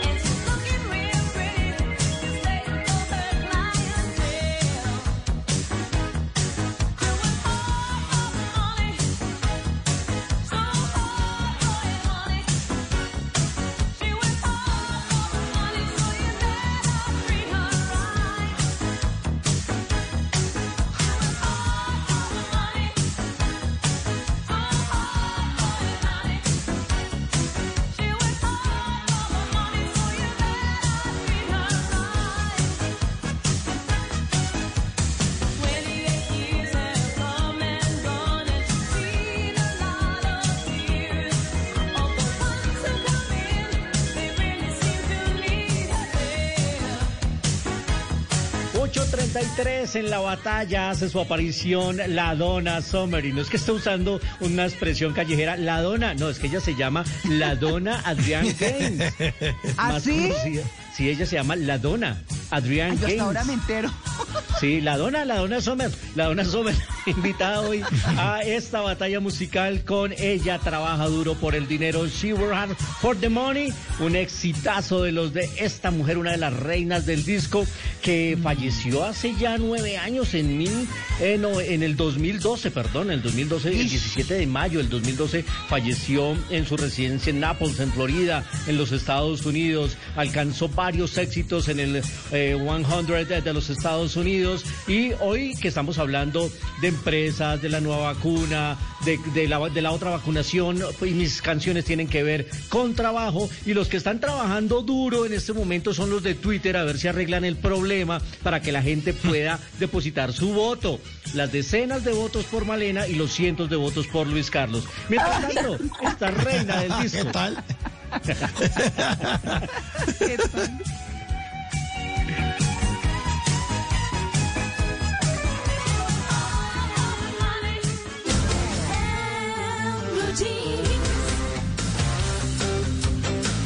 Bueno, a las 8 y 35 minutos de la mañana vamos con nuestro tema central. Está interesantísimo. La otra vacuna. Yo le puse también las otras vacunas porque tienen que ver con lo social y con lo laboral. Y es un estudio especializado en impactos humanos y productivos ocasionados por la pandemia. Hay 14 hallazgos de este análisis social y corporativo adelantado por el Centro Latinoamericano de Aprendizaje para la Sostenibilidad Empresarial, clase, que es presidida por Edgar Ospina, un colega queridísimo además que es empresario y directivo, fundador y actual presidente de clase justamente. Edgar, buenos días.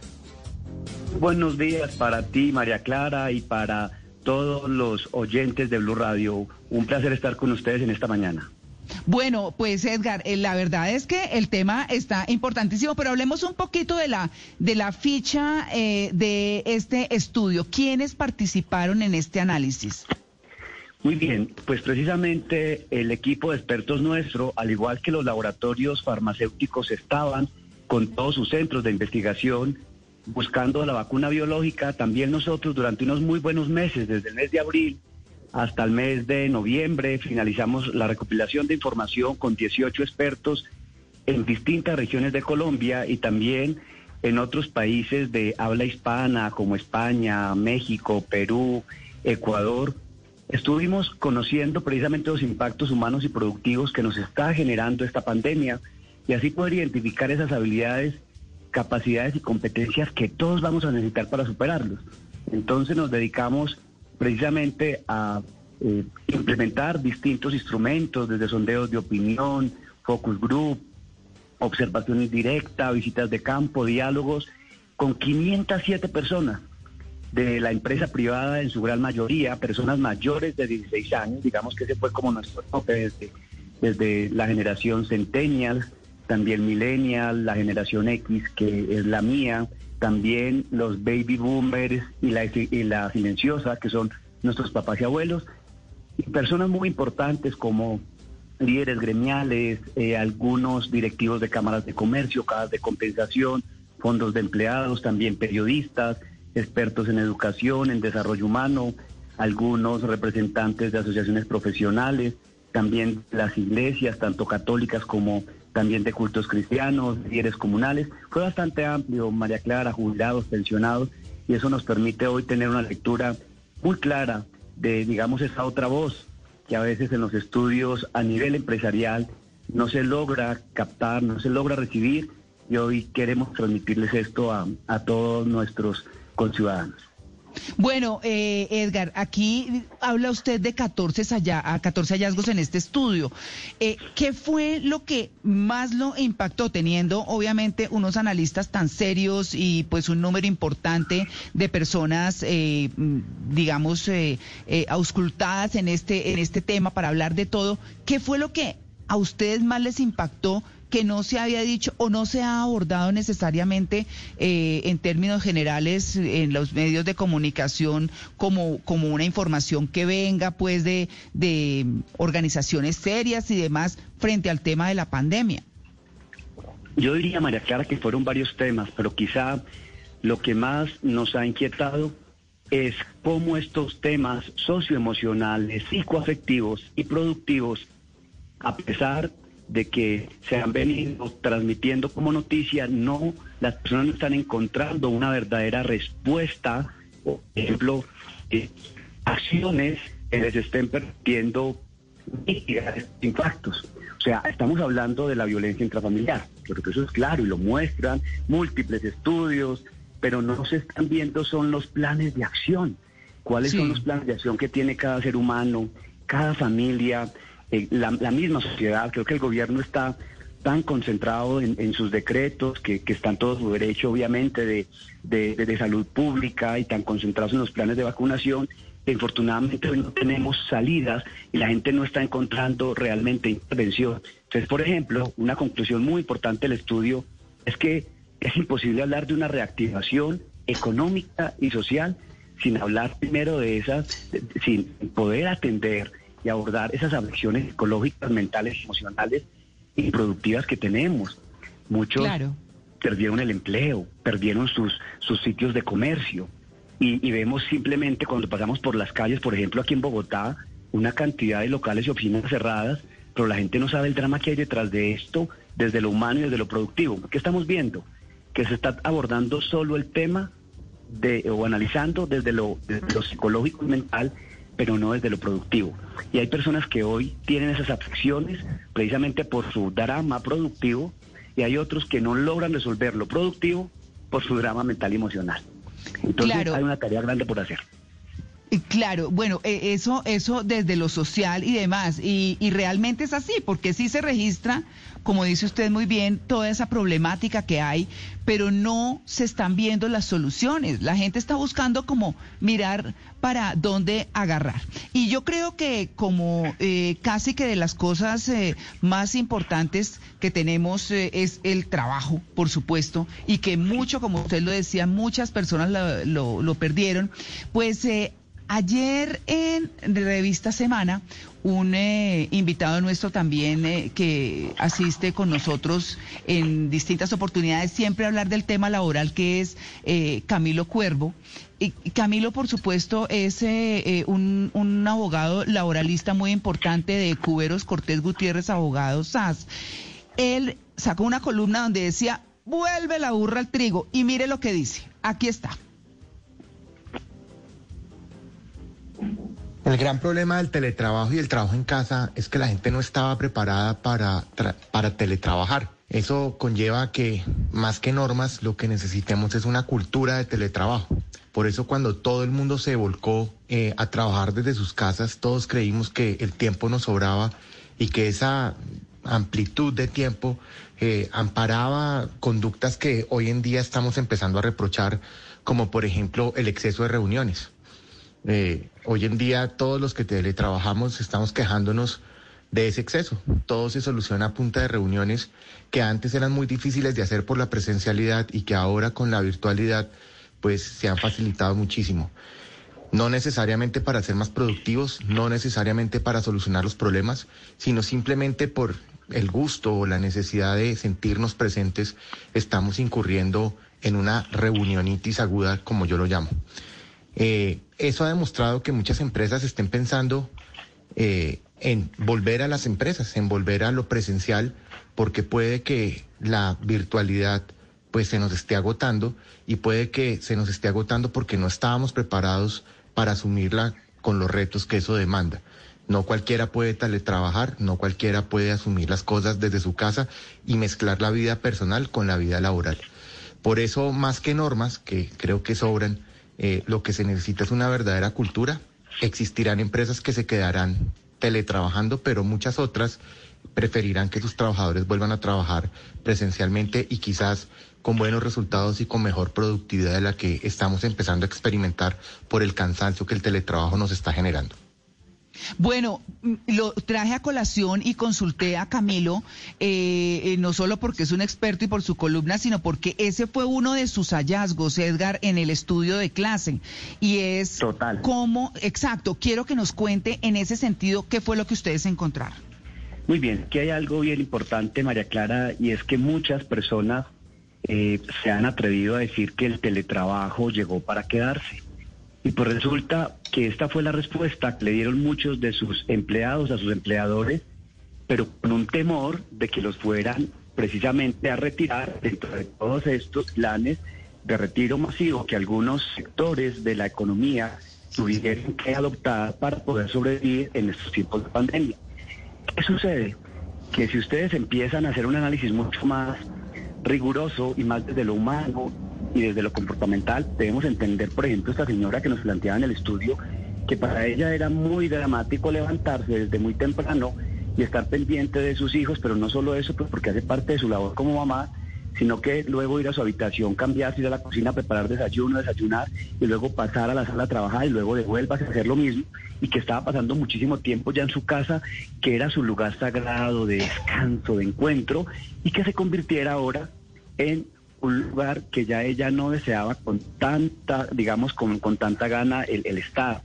Entonces esto llevaba a que tuviera, digamos, desde el punto de vista de su propia psicología, algo, eh, algunos patrones de comportamiento, reacciones que se irritaba con más facilidad con sus hijos, con su esposo, inclusive hasta con sus jefes.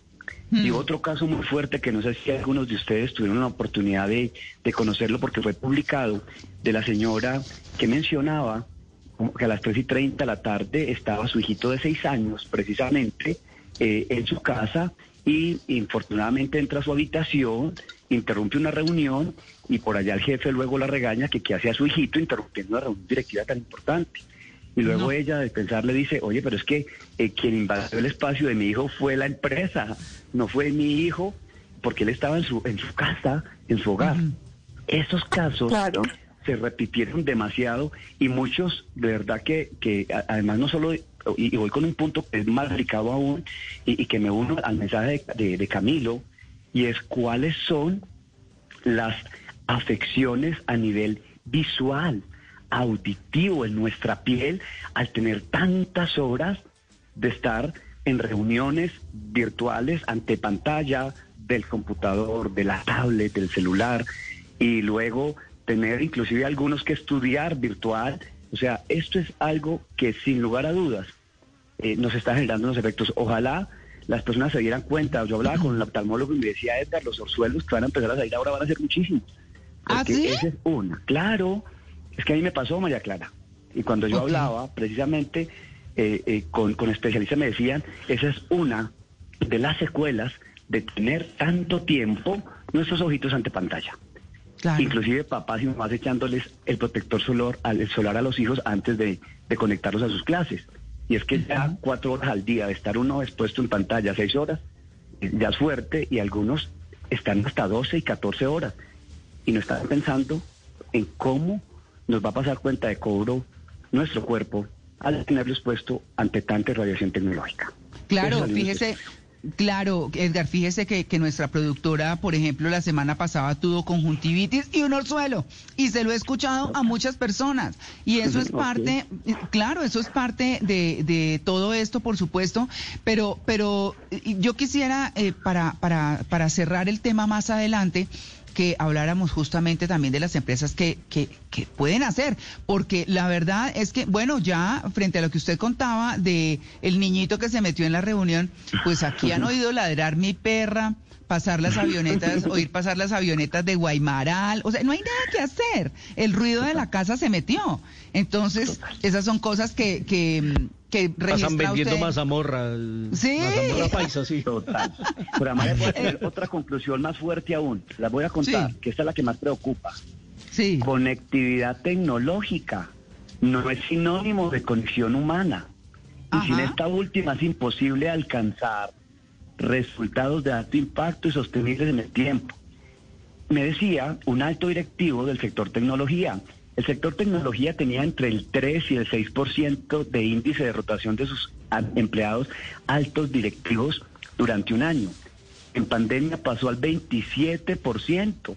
Los altos directivos que estaban, o sea, hoy la fidelidad, estando desde casa, no tienen el mismo sentido de pertenencia, o lo que llamamos el mismo engagement, y la gente puede tener otras conversaciones con otras personas que les van a contar de otros beneficios y van a empezar a rotarse mucho más el talento. Y ustedes saben lo que significa hoy que un alto directivo de un sector tecnología que llevaba 18 años se me lo lleve la competencia. Y esos riesgos Sí, se van a dar. Y también hay temas aquí de confidencialidad. Imagínense una discusión que yo quisiera tener con mi gente. Lo, puede ser malinterpretado por mi esposa, por mis hijos, por, por, por mis papás o, o por con quien yo viva. ¿Sí ven? Entonces, estas cosas también, la intimidad corporativa va a empezar a perderse. Los famosos WeWork son divinos, sí, buenísimos, súper cómodos. Pero allí empieza la gente a tener otro tipo de conversaciones, a socializar de otra manera e inclusive es muy complejo mantener confidencialidad. Yo, por ejemplo, me iba a un lugar y tenía que estar muy atento quién estaba a mi lado para saber si podía entrar a esa negociación con el cliente o hablar, por ejemplo, del manejo de una crisis con un cliente nuestro que eh, tenía implicaciones legales y que cualquier información que se filtrara seguro que iba a tener repercusiones hacia el futuro. Entonces, estos lugares de, de oficina no solo son muy necesarios y pertinentes para el nivel de concentración, de socialización, sino también para poder cuidar la confidencialidad y poder promover esa cultura de clima. A mí me parecía bastante simpático después de haber pasado eh, eh, este año compañeros que haciendo estudios de clima y de cultura. Digo, pero ¿de qué clima van a hablar? Si es que el clima que está... Haga, haga clima en la estudios de impactos humanos de pandemia, otra cosa. Sí. El termómetro en la casa, a ver cómo está el clima, ¿no? Pero eso es por un, la- por un lado. Y por el otro, Edgar, he visto en noticias, eh, Caracol, mm, que están creando en unos espacios de coworking y vi una noticia, había un sueco o un, suizo viviendo en Colombia, el tipo habla español, con acento español, feliz viviendo, o sea, gente que dice, oiga, un momentico, ¿cómo así que el arriendo es más barato en Colombia? Se están cambiando de país, hay una rotación de gente y se están viniendo, digamos, a Colombia a unos sitios eh, ecológicos divinos donde le dan comida, dormida, toda la alimentación perfecto y están pegados a la naturaleza. También ahí mismo en el noticiero vi una colombiana que estaba con su eh, van viajando por toda Australia pero seguía trabajando. Entonces ya no estaba en la oficina, pero estaba en el mundo. No, pues aquí mirando pájaros y mar y todo, pero trabajando muy juiciosos. Total. Y aquí hay algo, me gusta mucho lo que acabas de mencionar, precisamente porque es muy importante reconocer que todas estas dinámicas obviamente van a ser muy particulares para los distintos eh, se- sectores o tipos de empresa. O sea, no es lo mismo aquellas empresas que exigen una presencialidad total, como puede ser una empresa industrial productora, aquellas que de golpe son mucho más comerciales o están en otras áreas donde realmente se puede hacer un trabajo remoto como el que me estás comentando. Hay sectores e industrias que quizás no lo van, no se va, no se va a dar. Ahora, también nos dimos cuenta que los impactos humanos y productivos empiezan también a tener una, digamos que, eh, un- un- un- unas, un- un- unas variables que, eh, o unos aspectos que lo hemos llamado nosotros como los factores que determinan esa disposición y tiene que ver, por ejemplo, con el género. No es lo mismo la mujer y el hombre, y ojo, con, sus, con su forma de pensar, de comportarse, de vivir. Igual pasa con generación, no es lo mismo los centennials y millennials, la generación X y la generación baby boomers y silenciosa desde el punto de vista de lo que significa para ellos trabajar remoto o trabajar en teletrabajo o hacerlo en, en- en el espacio de su, de, su, de- de su empresa, o por ejemplo el nivel educativo de escolaridad. Eh, vimos también la experiencia de vida o los niveles también de- de- de evolución mental y emocional, inclusive hasta espiritual. Aquí hay temas que debemos eh, considerar y como somos una humanidad que debe ser solidaria y poder construir a partir de la diferencia, entonces estos casos me parecen buenísimos lo que acabas de mencionar, pero darnos cuenta que también la cultura, las realidades sociales, psicológicas y demográficas marcan. Y de golpe hay culturas de otros países que tienen una manera, por ejemplo, los americanos son absolutamente eh, técnicos, mecánicos, r- racionales, pero esta es una cultura muy emocional, esta es una cultura muy cercana, muy cálida. Entonces, volvernos gringos de la noche a la mañana como que no, y hay flautas que suenan allá muy bien, pero no suenan tan bien acá. Entonces nosotros Sí. no podemos seguir esos patrones como tan, de forma tan, tan, tan estricta. De acuerdo. Y ya que estamos hablando de que cada generación ha sido impactada de una manera diferente, según el estudio, ¿cuál es el grupo social que más ha sido afectado y esta hiperconectividad? ¿Cómo ha afectado a las diferentes generaciones, a los millennials, a los centennials, a los baby boomers? Pero además de eso, los proyectos que se han dejado en pausa a quién han afectado en su mayoría, porque, por ejemplo, las personas que pensaban viajar al exterior para un trabajo, para hacer un estudio universitario o para cualquier otro tipo de negociación social, ya no lo pudieron hacer, están en pausa. Las personas que se querían casar también lo tuvieron que pausar. Las personas que querían tener hijos también lo tuvieron que pausar. Entonces, ¿a qué grupo ha afectado más todo esto que ha pasado? Excelente pregunta y creo que ese fue uno de los grandes propósitos nuestros dentro de, de- de este levantamiento. Tenemos tres grupos generacionales. Los primeros que los llamamos nosotros los nativos digitales, que son los millennials y centennials. Estos eh, jovencitos de 16 años, que fue donde empezamos, digamos, a hacer el, el estudio, que algunos de ellos ya están en la universidad, algunos de ellos están empezando su vida laboral. Luego tenemos ya los famosos millennials que están también en una etapa eh, importante de su, de su proyección, estudiando sus especializaciones, sus maestrías, teniendo también todo un, proceso de carrera y desarrollo en, en sus trabajos, inclusive muchos de ellos con unas capacidades de emprendimiento bien, bien interesantes. Luego tenemos la generación que llamamos nosotros los migrantes digitales, que no somos nativos, que es la mía, la generación X, que somos estas personas entre los 35, 36, hasta los 55, 57 años más o menos. Vemos que aquí estamos, eh, es el, el segundo segmento. Y el tercero, que lo hemos llamado eh, la- los turistas digitales, que son nuestros papás y nuestros abuelos, llamados los baby boomers o generación silenciosa. Están buenísimos esos nombres.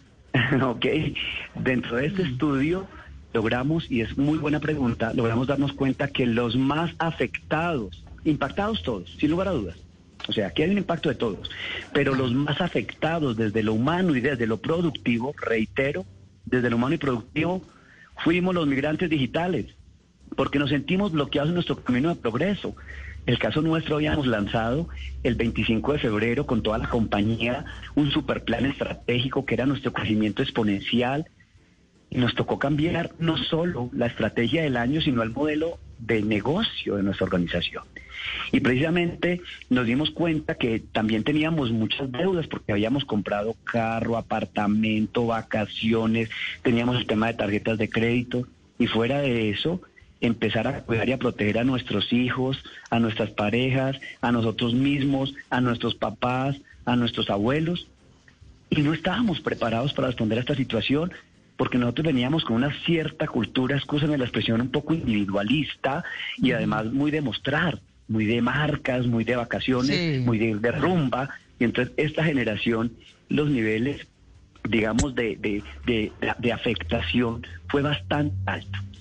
Luego viene en, en un segundo nivel los millennials y centennials, nuestros nativos digitales, porque ellos también se alteraron, eh, buscaron desarrollar de la mejor manera su capacidad de resiliencia, ellos son mucho más flexibles, más tranquilos, son mucho más ciudadanos del mundo, y ellos los que más les ayudó fue el tema tecnológico y sus redes sociales, porque ahí lograron transmitir mucho de su sentimiento y por qué no decirlo también de su resentimiento y ahí eh, digamos que ca- catalizaron su, sus emociones.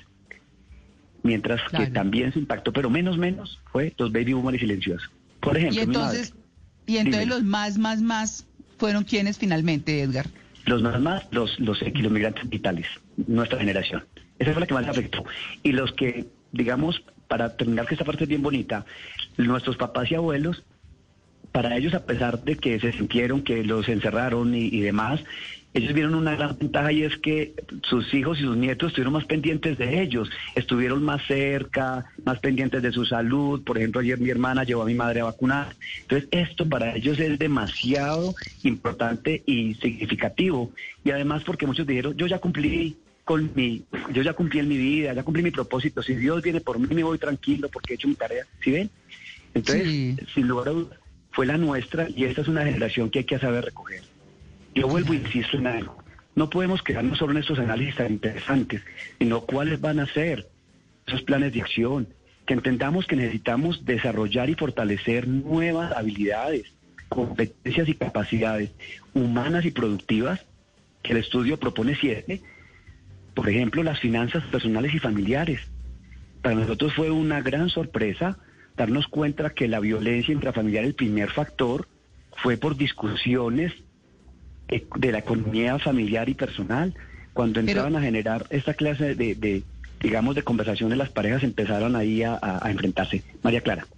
Claro, no, sí, Edgar, es que quería decirle que mejor en el próximo segmento hagamos eh, o hablemos de esas siete recomendaciones que ustedes dan, porque la verdad es que está muy interesante y sí bien vale la pena mirar eso que se está diciendo, pero sobre lo cual no se está haciendo más allá de golpe de unas indicaciones económicas y demás, pero de todas esas cosas que han eh, llegado que hemos percibido, pero sobre las cuales no estamos o no se está haciendo nada. Así que lo invito al próximo segmento del programa porque nos vamos con las noticias y pues bueno, usted me dirá, Muy Edgar. atento. Perfecto, Ah, me bueno. parece perfecto. Aquí nos quedamos para seguir avanzando. Mil gracias. Claro que sí. Bueno, muy bien. 8 y 59, ya regresamos. Estamos en En Blue Jeans de Blue Radio. Estás escuchando Blue Radio. Despierta y haz de este día uno extraordinario, iniciando tu jornada con positivismo. Banco Popular. Hoy se puede, siempre se puede. ¿Sabías que con lo que pagas arriendo puedes tener casa propia? Acércate ya a nuestras oficinas del Banco Popular o ingresa a nuestra página www.bancopopular.com.co. Aprovecha las tasas de interés y beneficios especiales en la Feria Positiva de Vivienda y dile siempre se puede a tu sueño de tener casa propia con el Banco Popular. Hoy se puede, siempre se puede. Somos Grupo Aval. Vigilado Superintendencia Financiera de Colombia.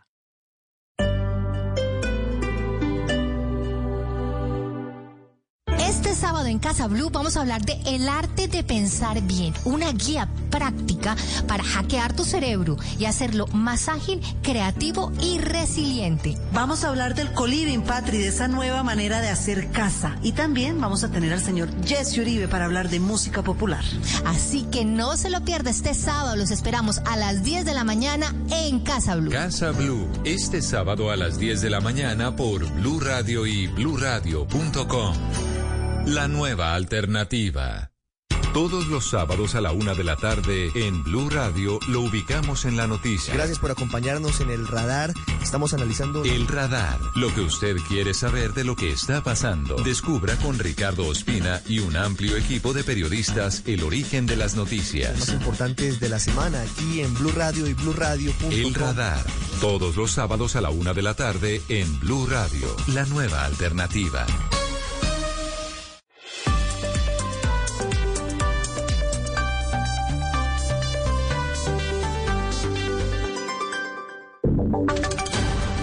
Voces y sonidos de Colombia y el mundo en Blue Radio y bluradio.com, porque la verdad es de todos.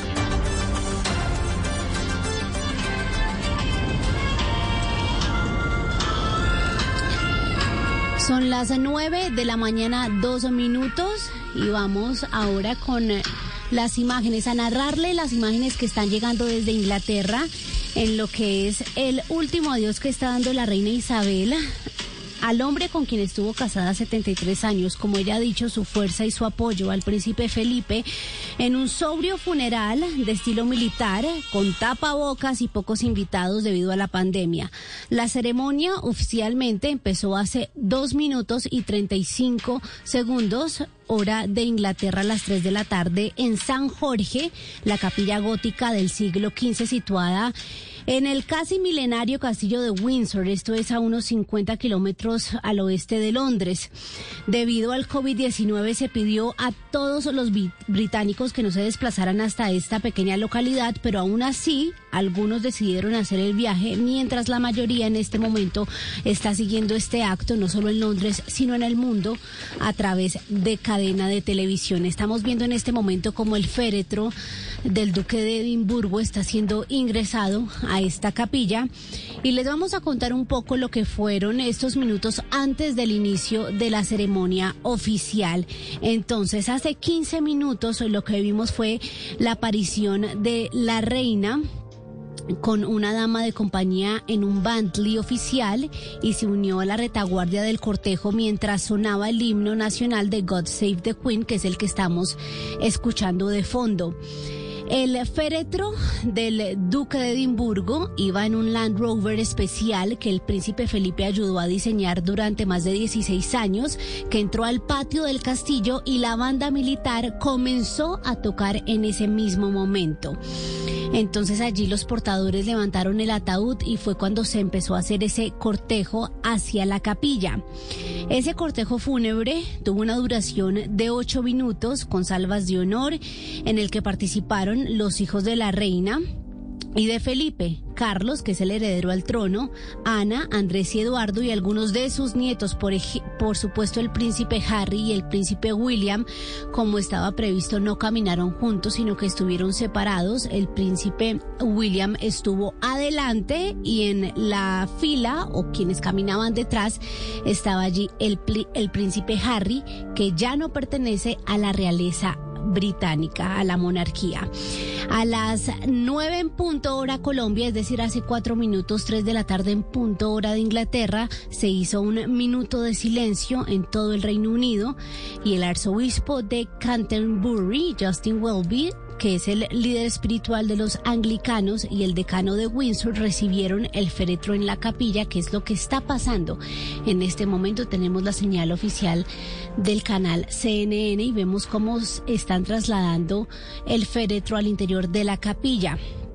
Al término de esta ceremonia religiosa de, las, de la que les entregaremos detalles más adelante, el duque será enterrado en privado en la bóveda real de la capilla.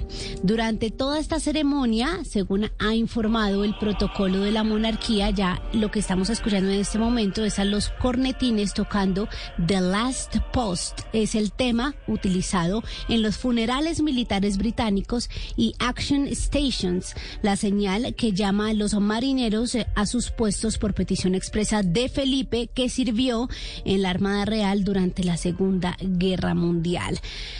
Ahorita en unos minutos lo que pasará también es que el arzobispo de Canterbury dará su bendición antes de que suene el himno nacional y hacia las 3 y 50 de la tarde, es decir, 9 y 50 de la mañana hora Colombia, los familiares saldrán de la capilla, es decir, una duración aproximada de 40 minutos tendrá esta ceremonia. Como ustedes escuchan de fondo, allí está entonces sonando este himno The Last Post, el tema utilizado en los funerales de la monarquía. Y bueno, es el último adiós al duque de Edimburgo, el esposo de la reina Isabel II, que como ella siempre ha dicho, fue su soporte, su apoyo y al hombre que amó durante 73 años.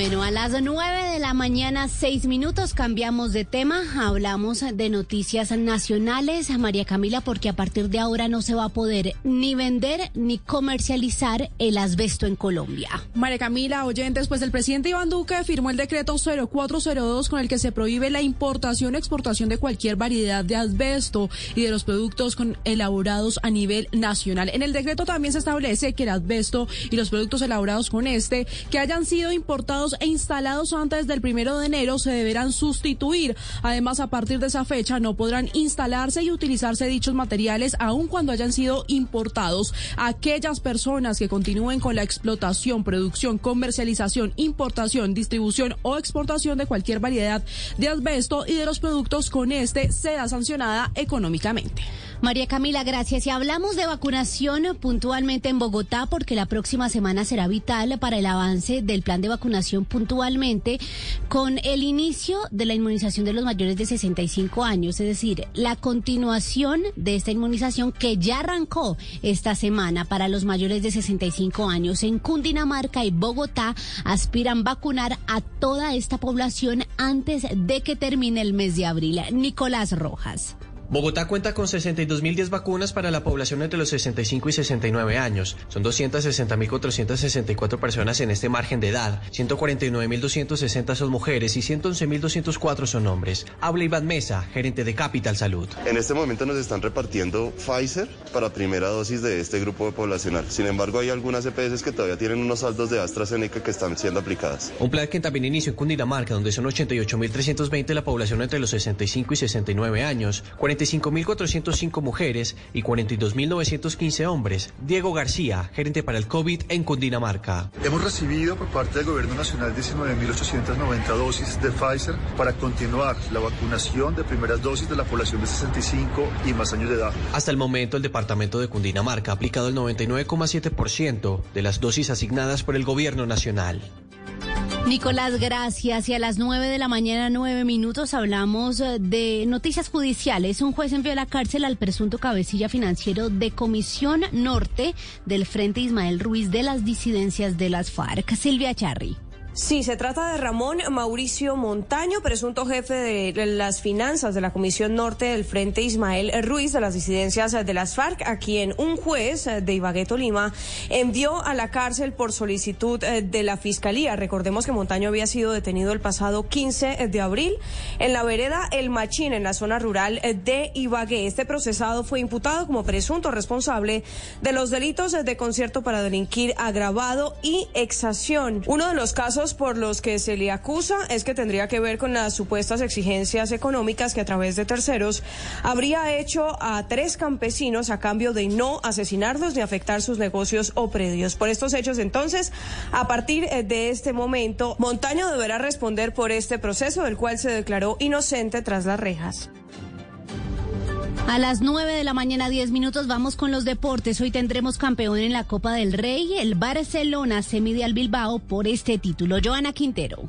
Sí, María Camila, hoy es la final de la Copa del Rey. Barcelona y el Athletic de Bilbao disputan el trofeo. Lionel Messi llega a su décima final. Ha logrado seis títulos con los azulgranas y además ha marcado siete goles y seis asistencias. Sin duda, el emperador de la Copa del Rey. Koeman, el técnico del Barcelona, habló de esta final. Es buscar nuestras armas y frenar sus armas. Yo creo que es eso más importante y, esto tenemos que estar con balón mejor que estuvimos semana pasado y una vez más, cuando perdimos balón tenemos que estar defensivamente mejor colocados. El juego está programado para las 2 y 30 hora colombiana.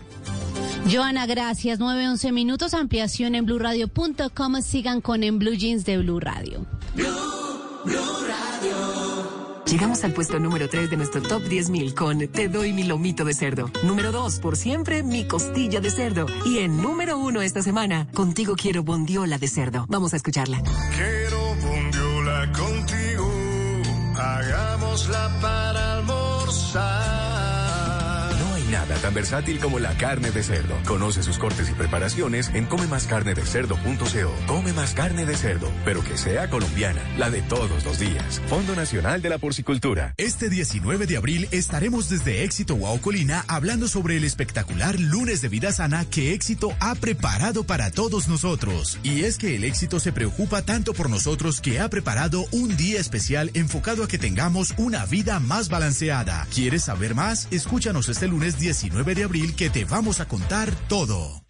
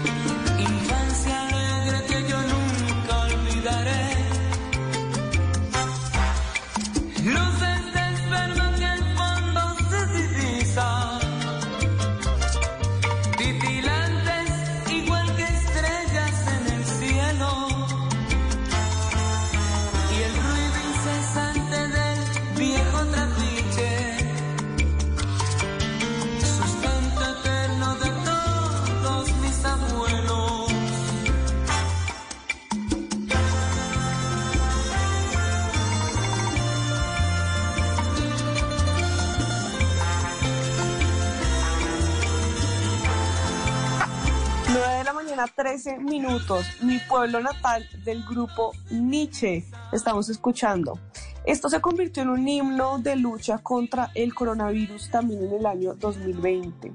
Y esta es la versión de original, pues, pero la otra versión, la que tiene a varios artistas unidos, más de 30, todos colombianos, bajo la dirección musical de Juancho Valencia, se convirtió en ese himno que estábamos esperando en la lucha contra el coronavirus de Colombia y en la crisis que la enfermedad ha generado. Con esta versión, la de todos los artistas reunidos, se cerró el espectáculo digital Colombia Cuida Colombia, que si se acuerdan se realizó el primero de mayo del año pasado y participaron artistas, celebridades y deportistas. Entonces, para inmortalizar esa jornada se lanzó la interpretación de mi pueblo natal, bajo la dirección, como les contaba, de Juancho Valencia, que es compositor, que es arreglista y productor musical, pero además es ganador de Grammy Latino. Y cuando uno escucha esta canción, pues piensa bastante en esas personas que por cuenta de la pandemia han decidido vivir en un lugar diferente en el que estaban, se fueron para su pueblo natal, para su lugar de origen, porque se dieron cuenta que podían trabajar desde ahí, estar con su familia, cuidándose todos, pero al mismo tiempo podían trabajar desde la casa para la empresa en la que estuvieran. El teletrabajo ha traído desventajas, como lo hemos estado hablando, pero también muchas ventajas y es que muchas personas pudieron reunirse con sus seres queridos y han podido estar mucho más tiempo del que antes podían dedicarles por cuestiones de trabajo y de desplazamientos. Entonces, esta es mi apuesta para esta batalla musical, mi pueblo natal del grupo Nietzsche.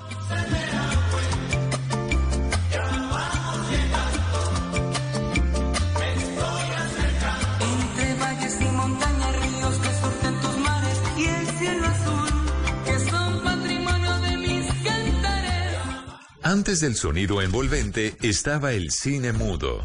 Antes de la grabación digital estuvo el celuloide. Antes de los multiplex estaban los grandes teatros. En Blue Jeans, un vistazo al pasado del cine en 35 milímetros.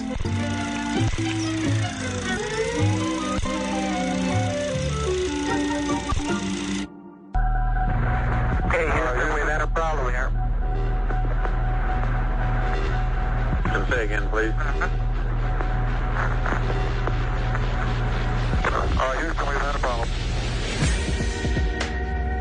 9 y 16, un 17 de abril regresó a la Tierra el Apolo 13 con sus integrantes a salvo después de tener esa emergencia de esta nave que era la tercera destinada a, aterrizar en la Luna, a lunizar, pero tuvieron un imperfecto en su funcionamiento estando en órbita y tuvieron que regresar, pero para eso, por supuesto, atravesando una osadía. Y se conoció muchísimo esa famosa frase que escuchábamos ahí, esa era la grabación original. Houston, tenemos un problema. Houston, we had a problem. Esa es la frase con la que se hizo mundialmente famosa y quedó para la historia esta hazaña del Apolo 13, que después fue llevada al cine en esa película dirigida por Ron Howard y protagonizada por Tom Hanks. Hey, we've got a problem here. What did you do? Nothing. I stirred the tanks. Whoa. Hey. Y de Uh, Tom Hanks se ha dicho muchas veces en el cine, es mejor no viajar con Tom Hanks, porque en Náufrago, después de un accidente, terminó por allá perdido en una isla. En Capitán Phillips, que era eh, estaba en un eh, barco, terminó asaltado por unos piratas. En Terminal, terminó él atrapado en un eh, aeropuerto. Aeropuerto. En Zully terminó en el río Hudson en un avión y enjuiciado además. Así que es mejor no viajar al lado de Tom Hanks y lo confirmó con esta película también porque en una nave espacial también tuvieron problemas. Eh, recuerden que además Tom Hanks fue una de las primeras celebridades, si no la primera, en eh, a tener coronavirus. Él y su esposa, Sí, Rita. Wilson, y lo anunciaron ya hace un año exactamente. Afortunadamente salió bien de todo esto. Pero además esta frase de Houston, tenemos un problema, también se usó para un documental que develaba unos secretos y por lo menos unas teorías conspirativas. Escuchemos un poquito y les cuento de qué se trata. We choose to go to the moon in this decade and do the other thing. Not just our pride, but our security is at stake. En esa década de los 60 y principios de los 70, pues la Guerra Fría, la carrera espacial, la llegada a la Luna, definieron esa generación y muchas teorías conspiratorias. Hay un documental eh, del director Siga Bird que habla un, de un acuerdo multimillonario que estaba detrás de la compra de Estados Unidos del programa clandestino de Yugoslavia a principios de los 60. Según este documental, esa carrera espacial de los Estados Unidos se produjo gracias al acuerdo que tuvieron con Yugoslavia, que al parecer estaba mucho más adelantada que Estados Unidos y que la misma Unión Soviética que ya había puesto a Yuri Gagarin en órbita. Así que muy interesante y se llama también así este documental. Houston, tenemos un problema. Hoy, recordando el regreso del Apolo 13 hace ya 51 años a la Tierra.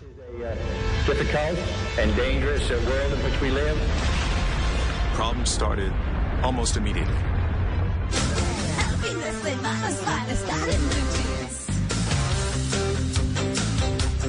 Bueno, a las 9 y 19 minutos de la mañana vamos a cerrar nuestro tema central que está bien interesante. Les recordamos que estamos hablando de la otra vacuna o de las otras vacunas, como digo yo, la sociedad y las empresas frente a los impactos humanos y productivos generados por la pandemia en unos hallazgos interesantísimos.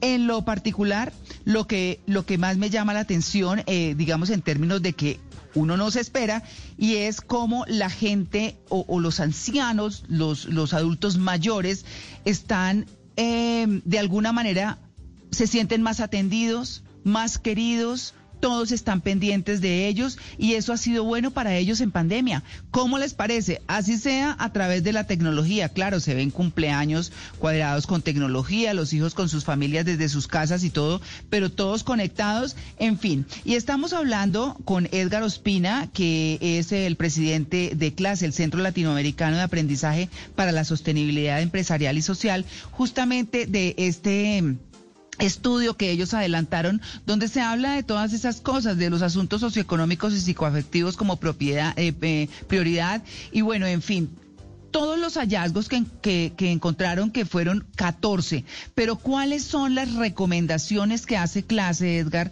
eh, a todo el mundo para, para trabajar las siete habilidades, eh, competencias y capacidades? Pues muy bien. Yo creo que la primera recomendación es que seamos cada vez más humanos y más simpáticos. Miles de personas la están pasando mal y muchos de ellos no nos lo manifiestan de forma directa. Hoy tenemos alteraciones mentales, emocionales, psicológicas, nuestras, nuestras parejas, nuestros papás, nuestros jefes, nuestros niños. O sea, entendamos que todos estos confinamientos para podernos cuidar nos están llevando a que tengamos unos comportamientos que muchos de nosotros tenemos que aprender a manejar nuestras emociones y nuestras relaciones para no afectarnos. Y ese es un gran vacío que pudimos notar, que estudiamos tanto en colegios, universidades, eh, universidades, maestrías y demás, y con una emocionalidad tan baja para entendernos en estos momentos tan coyunturales. Recuerden que aquí hay un tema y es que hay muchas personas que no están garantizando su mínimo vital. Y para mí, eh, después de haber hecho este estudio de levantamiento, es que hay un miedo mucho más grande a una situación de fracaso económico y financiero que realmente la pandemia. La gente tiene mucho temor en seguir perdiendo oportunidades, en Claro. ver que se les está bloqueando sus sueños. Y así es que nosotros lo hemos planteado. Entonces, invitamos a todos a que seamos más solidarios. Recuerdo de forma muy rápida a un alto directivo de una empresa que dijo, no, nosotros nos fue súper bien, vendimos mucho. Yo le decía, pues qué bueno, y si, y si, lo- y si le fue tan bien, quédese calladito, porque muchos le hemos pasado mal. Y quizás aún somos clientes de su empresa. Claro. Pero es hora de todos, de verdad, también empezar a contribuir para vernos todos como uno. Es hora de empezar a movilizarnos. No pueden haber fragmentaciones ni políticas ni económicas. Aquí hay, aquí hay que volvernos a, a repensar para que podamos superar esta crisis. Nos queda una etapa, María Clara, muy grande de poscrisis y de reconstrucción. Y ahí viene sí. mi segunda invitación. Amigas y amigos, a formarnos, a entrenarnos en eso que nunca lo hemos hecho. ¿Cuáles son esas siete habilidades y competencias de las que nos hablaba María Clara? La primera, más tiempo para estudiar autoconocimiento y propósito de vida. ¿Quién soy? ¿Hacia dónde voy? ¿Qué, qué sueños tengo? ¿Cómo los debo lograr? ¿Cuál es mi visión de futuro y mi propósito de vida? Segundo, inteligencia emocional y social. Entender mis emociones, entender las emociones de los demás y tener cada vez más empatía y más eh, eh, capacidad para conectarme. Recuerden que conexión es la mezcla perfecta entre comunicación, relación y emoción y es hora de despertar ese, ese, digamos, ese sentido en cada uno de nosotros. Tercera, comunicación y relaciones efectivas, lo llamado networking. Aprender a transmitir mensajes de una manera inteligente, aprender a consumir contenido de forma inteligente. Tanta información que nos llega, ¿qué de esa realmente es útil y productiva? Cuarto, dominio de las tecnologías emergentes y redes sociales. Eso es una tarea de nunca acabar. Hay personas que hoy infortunadamente se ponen a quejarse de sus jefes y sus empresas a través de las redes. Error. Otros que van a presentarse una entrevista de trabajo y empiezan a hablar de, de por qué se retiraron del otro trabajo tratando de criticarlo. Error, porque ese no es un perfil responsable. De las gracias de quien te dio la oportunidad, aprende tu mensaje, pero sé prudente. Porque es que eh, la verdad que, eh, que, que a veces la, la sinceridad al extremo se convierte en imprudencia. Y por ganar confianza, a- veces nos vamos con lo que no debemos. Quinto, aprender a dominar con más capacidad las finanzas personales y familiares. Tenemos muchos analfabetas, infortunadamente, en los temas económicos de economía personal y familiar. Los famosos alivios financieros y que me excusen los bancos se volvieron más enfermedad. Los que debían 90 millones contaban en el estudio, que terminaron pagando 118 millones y a mucho más tiempo. Entonces, ¿será que eso realmente es la solidaridad que está buscando la gente cuando vemos los bancos que ganaron dinero importante? Eso tenemos que, que reconocerlo y, y ser más juiciosos en el manejo de nuestros presupuestos, en la cultura del ahorro, en cumplir nuestros compromisos. Es una tarea dura, lo digo por experiencia personal. He tenido temas de, de retos de inteligencia financiera y aquí estamos avanzando y haciendo la tarea, porque eso es una tarea de nunca acabar. Sexto, toma de decisiones acertadas y manejo de problemas y estrés. Hay que entrenarnos también en esa línea. Y finalmente, en alta productividad y eficiencia. ¿Cómo organizar mis actividades personales, familiares, laborales y sociales para tener una vida integral? Porque estoy aquí vital con ustedes, porque esta mañana me levanté a orar, a meditar, hice mi gimnasio y estoy aquí listo para seguir con toda mi agenda del día. Pero tenemos que aprender a vivir mucho para nosotros mismos, porque a veces nos desgastamos mucho viviendo para los demás y haciendo poco por nosotros. Lo que tú no hagas por ti, nadie más lo va a hacer. Esta es una vacuna, María Clara, que nos toca aplicárnosla a cada uno de nosotros. Esta no nos la da ni el gobierno, ni nos la da nadie distinto. Esto es algo que tenemos que asumir con total responsabilidad si queremos recoger eh, todo este aprendizaje y capitalizarlo para salir fortalecidos. Porque hoy realmente no estamos fortalecidos, hoy estamos muy debilitados como sociedad. Hoy tenemos un llamado a cada uno de nosotros a, a que nos podamos de verdad empoderar de nosotros para poder dar a los demás. Yo no puedo dar de lo que no tengo. Si yo estoy decaído, si estoy deprimido, si tengo pensamientos suicidas, ¿cómo pretendo ayudar a mi hija, a mi hijo, a mi primo, a mi hermano, a, mi pareja? Es, es, muy, es muy complejo.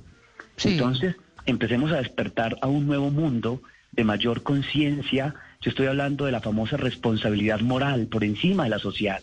Nos hablaron de responsabilidad social, pero muy poco de la moral. Y esta, esta época de la historia nos invita a que seamos responsables desde nuestra moral. Aquí tengo más recomendaciones, si alcanzamos o si no, María Clara, aquí te escucho. No, eh, tal vez ya vamos a cerrar, Edgar, infortunadamente, de verdad, porque el tema está buenísimo, pero tenemos lo social y tenemos lo empresarial. Desde lo empresarial, ¿qué se puede hacer ya para cerrar muy brevemente, Edgar? Primero que todo, entender que la primera responsabilidad de las empresas es mantenerse sólidas en el tiempo y que tomen decisiones inteligentes y responsables y si van a retirar personal, que lo sepan hacer, porque a veces sabemos captar muy bien el talento, pero no cerrar con ellos. Y aquellos también que se quedan sin empleo y que están pensando en el emprendimiento, me parece muy válido, pero que tengan un gran cuidado, porque muchas personas que emprendieron precisamente por necesidad y no por convicción, terminan quebrados por obligación. Y eso le pasó a un gran profesional que escuchó al presidente que hablaba de que se reinventara y él se reinventó montando una empresa de mascotas se quedó mm. sin empleo, montó esa empresa, tenía 187 millones ahorrados y terminó perdiendo su empleo y también sus ahorros porque infortunadamente ese mercado ya estaba atendido. Hay que tener un mm. gran cuidado de cómo se hace y la otra es, cuidamos a nuestras empresas que nos ayuden respetando nuestros espacios íntimos, que entiendan que también tenemos una vida, que trabajamos en casa, pero tenemos una vida personal y familiar y social por cual responder. También mm. busquemos bajar un poco a tanto consumo de tecnología. La tecnología es espectacular, pues no nos dejemos enredar en ella. Tenemos que hacer también ecología desde la tecnología, eh, hacer esas cuarentenas, como digo yo, de tanto learning, porque tenemos tanto infoproducto y tanto contenido que a veces no nos da el tiempo. Entonces me mm. parece que allí hay que empezar a hacer eso. Y finalmente, que aprendamos a valorar más las experiencias que las pertenencias. Y esa es una ah, que a todos nos quedó. Y ahí... ¿Qué frase sota, Edgar? Aprendamos a valorar más que las experiencias. Las experiencias que, las, pertenencias. Ah, las pertenencias se acaban, las experiencias quedan. Que cuando tengamos que despedir a los seres queridos, porque algún día nos tendremos que ir todos, por COVID, por lo que tengamos que irnos, nos vayamos tranquilos, porque tuvimos experiencias absolutamente halagadoras que marcaron nuestra alma y nuestra mente. Esa es la verdadera esencia y fundamento de nuestra existencia. No, Edgar, pues quedamos así maravillados. Muy chévere el estudio, pues muy interesante. Además, mirar todas estas cosas más allá de lo que se dice y con lo que tenemos que hacer y demás. De verdad que muchas felicitaciones para usted y para clase. Agradezco mucho esta oportunidad y espero sigamos en contacto. Estamos para servirles nuestro, nuestro sitio web clase.edu.co siempre al servicio de esta humanidad. Gracias, María Clara, a ti, a todo tu equipo por esta oportunidad y a tus oyentes tan eh, empáticos y queridos también. No, pues muchas gracias Edgar. 9 y 29, maravilloso este estudio. Ya regresamos, estamos en En Blue Jeans de Blue Radio.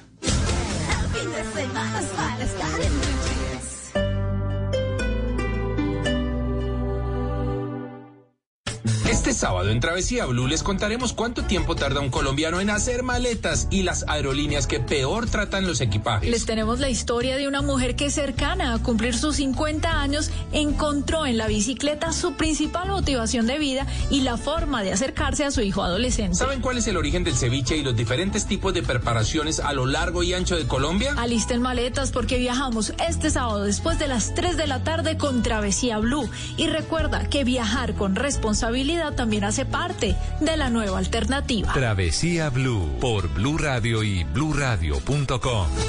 La nueva alternativa.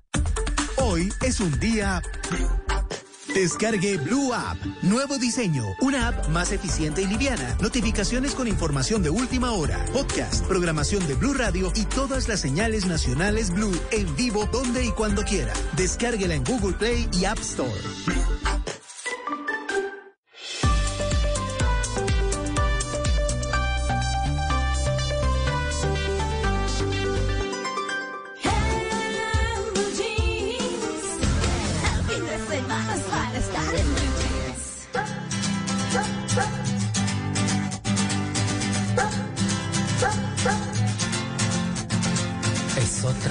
Más de caminar. Es otro fin de mes sin novedad.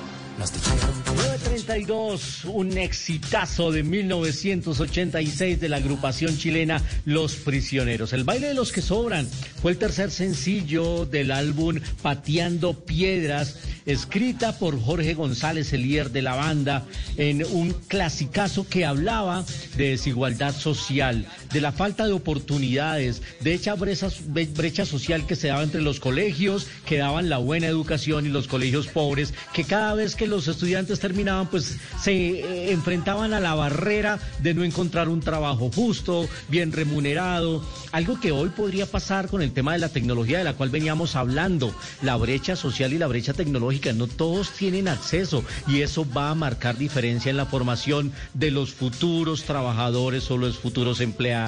Hoy que estamos hablando de trabajo, de pandemia, de empresas, de la vacuna de las empresas, pues bueno, esta es mi tercera apuesta en esta batalla musical que nos ha enfrentado con muy buenas canciones a Malena Estupiñán. Hoy, infortunadamente, la gente no ha podido votar, pero por un problema de Twitter, no de nosotros, sino que Twitter Sí. tiene fallas globales hoy y están intentando solucionar. Hoy el baile de los que sobran son ellos. Pero Sí, bueno, ahí está. La verdad es que está muy complejo, pero ahí están ustedes, listo. Sí, no, Ponemos la, música de todas maneras. Parejita, sí, la gente se divierte Chévere. siempre y está comentando. Ahí estamos, con los prisioneros. El futuro no es ninguno de los prometidos en los 12 juegos. En, en Blue Jeans, esta es la máquina de la verdad.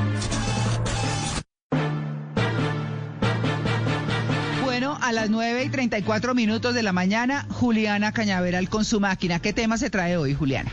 María, hoy que estamos hablando de los efectos de la pandemia y de esas otras vacunas que necesitamos para combatir ese impacto que nos ha dejado el coronavirus, una de esas vacunas, dicen algunos, son los alimentos. Vamos a ver si son ciertas algunas de esas propiedades que comúnmente se les atribuyen. Así que voy a empezar por uno que a mí me encanta, el chocolate. Y dicen, María, que nos hace felices. ¿Será que sí? Sí. Sí. Sí, eso dicen. El amargo, ¿no? El chocolate amargo. Sí. A, a ver, ¿qué dice la máquina? Es realidad. Yo voy a contratar a María en esta sección porque está muy, muy acertada.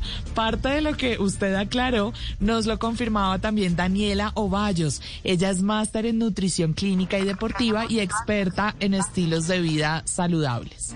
La buena noticia es que el chocolate sí nos ayuda a sentirnos mejor, nos ayuda a sentir más felicidad y es porque tiene sustancias como el triptófano, la feniletilamina, la teobromina y el flavonol que hacen que nuestro cuerpo funcione mejor y segregue sustancias asociadas a un estado de bienestar. Pero el chocolate debe ser chocolate de más del 70% de cacao, ojalá 80%. Cuando son chocolates llenos de azúcar, pues claramente estos beneficios no se ven eh, en nuestro cerebro y en nuestra salud. Eh, ahí está el meollo del asunto, María. Como usted decía, lo que pasa es que uno dice chocolate y empieza a comer chocolatina como loco. y pues no, esa Sí. no es la que lo hace feliz. Bueno, y hablemos ahora de la leche. ¿A ustedes les gusta la leche? Sí. Sí. Ay, a ver. sí. Sí, vea, Sí, yo trato de no consumirla tanto, pero sí. Y de pronto antes de dormir se la toma. No, pero sé que eh, co- ayuda a conciliar el sueño. Exactamente, dicen que tomar leche antes de dormir nos ayuda a tener un Tibia. mejor sueño. Calientica, exacto, puede ser tibia, no muy caliente. ¿Qué dicen los demás? ¿Será verdadero o falso? Con unas Yo digo que. Podría ser. No, pero si Luisca ya le metió galletas, ya no va a Unas dormir bien. Perdió el año. No, Luisca, a ver qué dice la máquina. Es realidad. Sí es cierto que esta leche tibia antes de dormir nos ayuda a conciliar mejor el sueño y esto se debe no solo a las propiedades de la leche, sino a nuestros recuerdos y las asociaciones emocionales que tenemos con este alimento. Eso nos lo explicó también la nutricionista Daniela Guayos. Bueno, la leche sí tiene efectos positivos en el sueño y es porque es un alimento rico en triptófano, que es un aminoácido esencial para que se pueda producir serotonina y melatonina, que son nuestros facilitadores del sueño. Por eso tomar leche antes de dormir puede ayudarnos a tener un sueño más placentero y profundo. Hay que tener en cuenta también que si nosotros relacionamos la leche con nuestras mamás o con nuestras abuelas cuando estábamos pequeños, que nos daban esa bebida caliente antes de dormir, pues también tenemos una relación emocional con el alimento que nos hace sentirnos seguros a la hora de consumirlo antes de dormir y va a hacer que tengamos un sueño también más placentero. Aquí me están diciendo en el Master María que si usted es intolerante mejor se la tome deslactosada para que otros problemas no le dañen el sueño. Sí. bueno, si y este- solo no hay problema. bueno, sí, con mayor libertad. Bueno, y este último lo escuché yo hace poco. Los frijoles y las lentejas sirven para combatir la depresión. ¿Mito o realidad? Uy. No, eso sí no lo había escuchado. No lo había escuchado, No, pero si- María, Malena tampoco. Si lo mezcla. sí, si lo mezcla con el anterior, que es la leche, yo creo que ahí ya la depresión va a ser profunda. Vamos a ver qué dice la máquina de la verdad. Es realidad. Sabía. Es cierto, Daniela Ovallos, máster en nutrición clínica y deportiva, experta también en estilos de vida saludables, nos explicó por qué estos alimentos están recomendados para subirnos el ánimo y para combatir enfermedades como la depresión.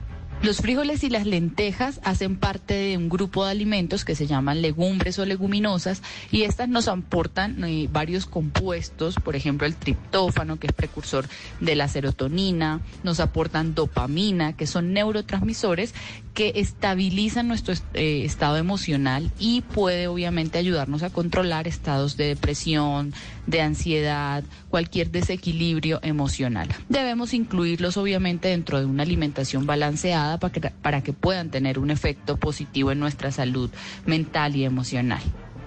Ahora yo estoy de acuerdo con Mauro, María, todos estos están muy bien, pero por favor cada uno por separado, no hacer combinaciones extrañas para que no les vaya a caer mal. Y si usted cada vez que piensa en algo se pregunta, ¿esto sí será verdad? Y quiere aclarar esos mitos que escucha por ahí, escríbame a arroba Juliana Cebeles con el numeral La Máquina de la Verdad.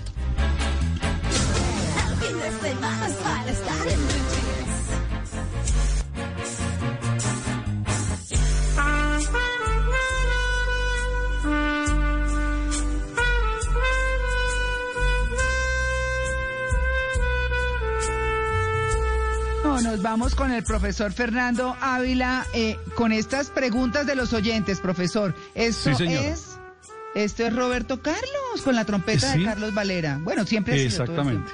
Ajá. Bueno, muy bien. La primera pregunta la formula María Luisa Buitrago. El saco de lana que usan las personas se llama buzo con S o buzo con Z.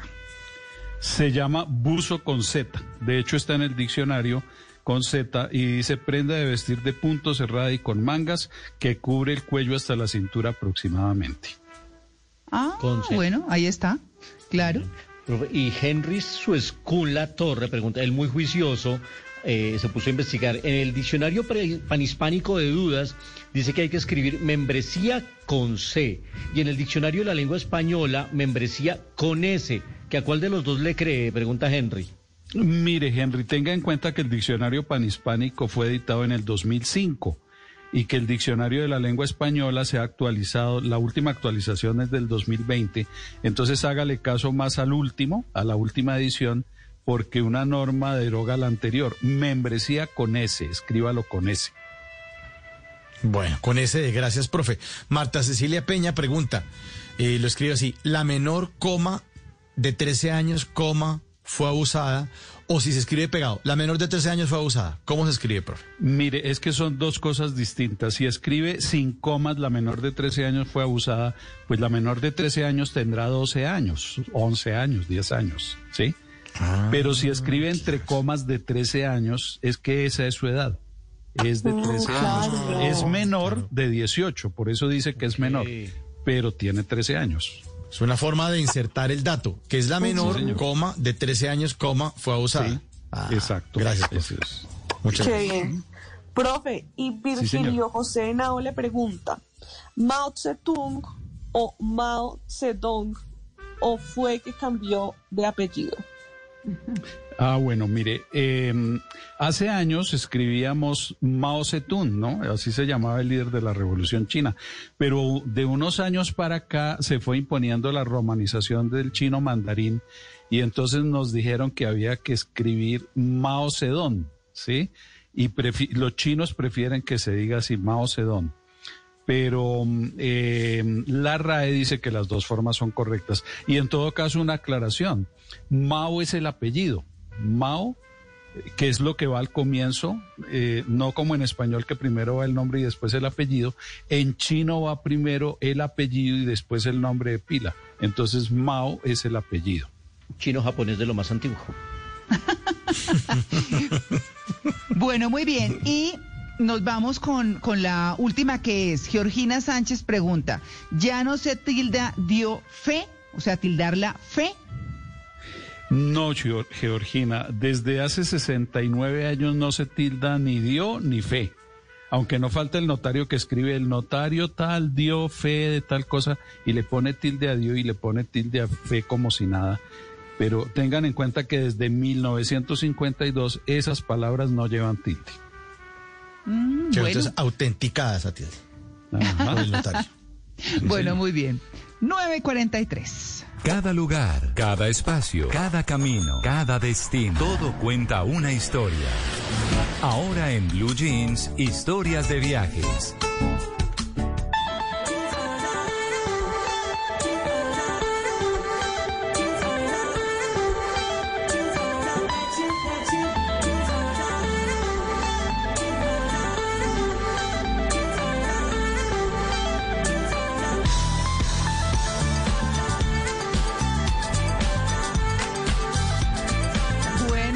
Música suena riquísimo como entre oriental y no sé, como moderna. bueno, en fin. Doña Maritza Mantilla, buenos días. ¿Qué nos trajo? ¿Para dónde nos vamos? Buenos días María Clara y un saludo para todos los viajeros de En Blue Jeans. Pues bueno, como otra vez estamos desde casa y la idea es que nos quedemos ahí, pues les tengo un plan para viajar desde la comodidad de nuestros sofás con uno de los mejores 35 recorridos virtuales que hay en la web. Muchos de esos recorridos son en lugares cerrados como museos, teatros, pero yo insisto en sacarlos a la naturaleza si sea de manera virtual. El plan es recorrer la selva del Amazonas para descubrir toda la vida que hay bajo el dosel de los árboles. Recordemos que el dosel es el techo, es la parte alta de la selva y bajo la copa de esos árboles pues habita la mayor diversidad de especies de fauna y de flora en nuestro planeta. María Clara, anote pues, el A ver. video se llama Under the Canopy Video 360. Lo buscan en YouTube.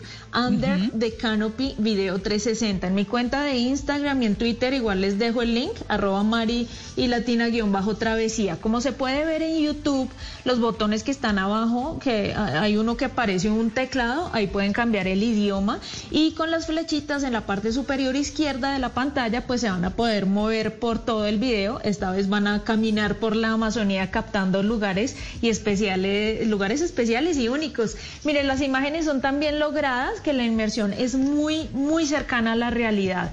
Y para ellos que, para aquellas personas que se preguntan, bueno, ¿y cómo es que logran esas imágenes? ¿Desde dónde se cuelgan? ¿Qué aparatos utilizan? Pues hay otro video que es el detrás de cámaras y que muestra la perspectiva de aquellos que están justamente detrás del lente y también muestran los equipos y las tecnologías que se usan durante esas grabaciones. Y María Clara, rápidamente me robo unos segunditos de esta sección para recordar a uno de los grandes camarógrafos y personajes que han hecho parte del programa de televisión Travesía de Caracol Internacional al que pertenecemos Juanca y yo. Jorge Sí. Telles nos acompañó durante nueve años en el programa y él lamentablemente fue otra víctima de COVID-19. Por fortuna de nosotros y de muchas personas, pues quedó un gran legado de imágenes, de paisajes capturados e inmortalizados bajo su lente. Así que este es un breve homenaje póstumo a Jorge Telles y un reconocimiento también a todos esos camarógrafos y fotógrafos de aventura y de vida salvaje que lejos de querer ser protagonistas, ellos al contrario se inclinan para hacer ver la naturaleza aún mucho mejor de lo que nosotros la conocemos. Recuerden, por favor, que si quieren hacer este tour virtual, si quieren eh, aprender acerca del recorrido que hay detrás de cámaras de todas estas travesías por la selva, pues los espero en mi cuenta de Instagram, arroba Mari y Latina guion bajo travesía. Hasta la próxima, viajeros. Bueno, gracias.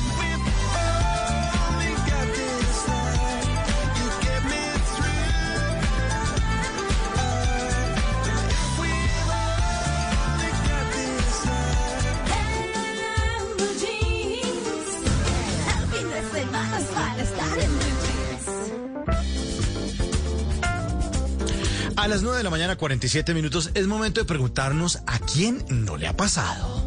¿A quién, a quién? ¿A quién, a quién, a quién? ¿A quién, a quién? ¿A quién no le ha pasado que le baja el volumen a la música del carro para parquear bien? Mire que ne- necesito echar reversa y yo no puedo, no puedo, no puedo echar reversa. Sí, a Juli también le pasa. ¿A quién no le ha pasado que alguien le echa flores y uno no se cree el cuento, ¿no? O se cree el cuento, pero después cae en cuenta que le están echando flores porque le iban a pedir un favor, ¿no? Entonces por WhatsApp les, le escriben por WhatsApp. Oiga, Mauricio, lo ve en, en Blue, pro- programa bueno el de los sábados, hola, usted es un teso. Y minutos más tarde, viejo Mauro, ¿será que usted me podría prestar el carro para llevar unas vainas delicadas de un trasteo? Y uno, ah, yo sí, yo sí sabía, yo sí sabía. ¿A quién le ha pasado que quiere comerse algo pero no puede porque se lo sirvieron muy caliente? O sea, una lasaña que parece roca volcánica, eso le sale en burbujas y uno no, todavía no, todavía no. ¿A quién le ha pasado que mira por la ventana y cree que hay un cortocircuito en otra casa, pero luego cae en cuenta que es que estaban soldando una reja para instalarla en una ventana y uno, ah, qué susto, qué susto. ¿A quién no le ha pasado que no puede bailar y sostener una conversación coherente? Y mucho menos si le ponen salsa. Bueno, más o menos a los rolos nos ha pasado. ¿A quién le ha pasado que tiene que buscar un género musical que uno le fascina y a los demás le importa un carajo? Entonces, hay un género musical que dice, oye, ustedes no han, ido, no han oído flamenco y todos, ¿flamenco? No, qué pereza quejadera. Ah, no, no, cambia esa música que lo va a enloquecer a uno. No, no, no, no. ¿A quién no le ha pasado que le escribe por WhatsApp a alguien que está a pasos de uno? Entonces uno escribe, mi amor, ¿almorzamos? Porque no abre la puerta y le pregunta. Y este último, ¿a quién no le ha pasado que se mete un taramacazo en el codo que le deja el brazo electrocutado y tieso? Con una sensibilidad tal que si a uno le preguntan, ¿Qué le pasó? Uno no puede ni responder. Si le hablan, le duele más porque siente que la vibración de las palabras se le, muerte, se le mete por el codo.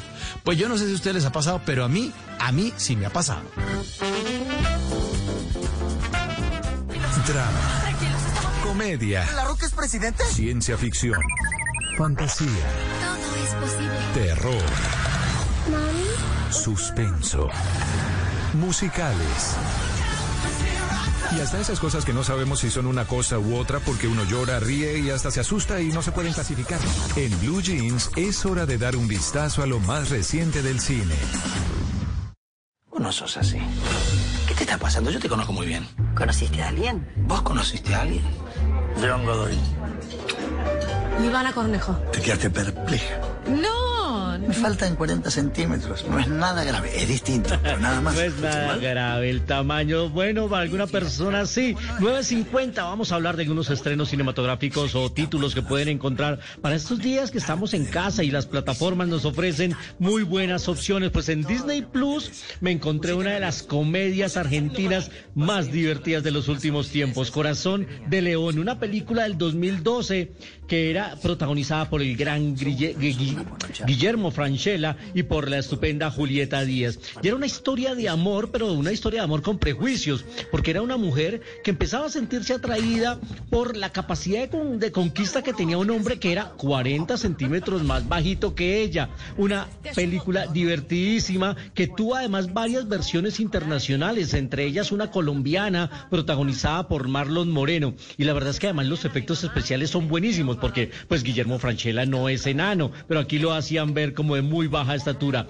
Corazón de León la encuentran en la plataforma de Disney Plus.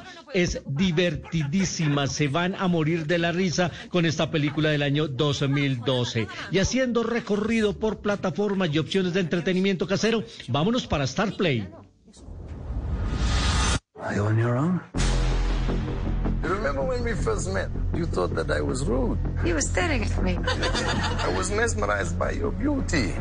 There will always only be you. Esta película es del año 2015, se llama Crímenes Ocultos, se sitúa en la antigua Unión Soviética. Un oficial de la seguridad del Estado y antiguo héroe de guerra empieza a investigar una serie de asesinatos de niños y allí es cuando empieza a meterse en problemas porque sus averiguaciones empieza a pisar callos de grandes y altos miembros del ejército ruso. La película es dirigida por Daniel Espinosa, protagonizada por Tom Hardy, acompañado de Naomi Rampage y también del gran, del estupendo ganador del Oscar, Gary Oldman. La encuentran en Star Play bajo el título de Crímenes Ocultos, esta película de drama, investigación y guerra interesantísima. Crímenes ocultos en Star Play. Y hablemos ahora de recomendados de cine colombiano que llegan a la Cinemateca Distrital.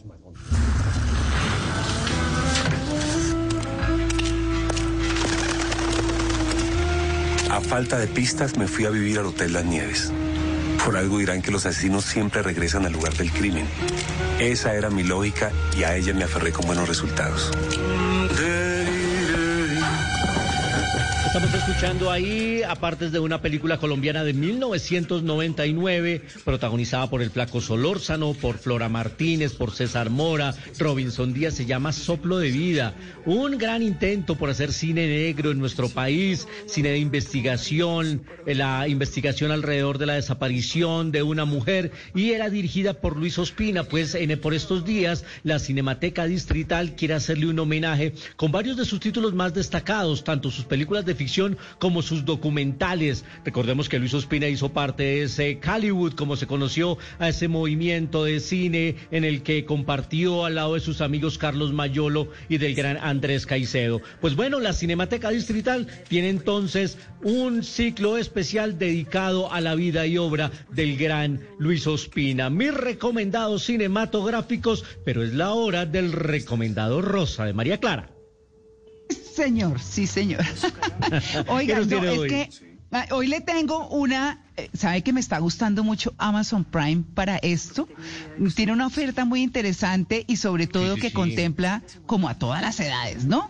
Les quiero recomendar una que me vi antenoche, divertida, pues de hecho es una, es una romance, comedia romántica que se llama, bueno, tiene varios nombres, ¿no? La han traducido como el mejor regalo es el amor, pero eh, en inglés también la encuentran A Little Something for Your Birthday o All, All I Wish, todo lo que yo deseo. Entonces, bueno, el tema es que aquí trabaja una mujer lindísima que sale ya como en sus 60, que, que yo creo que está por esos lados, que es Sharon Stone. Ella, eh, ¿Cuántos años tiene Sharon Stone, Luis Carlos? Uy, Sharon ya debe estar por los 55, creo, pues déjame, ya lo buscamos acá. Mm, ¿Sí?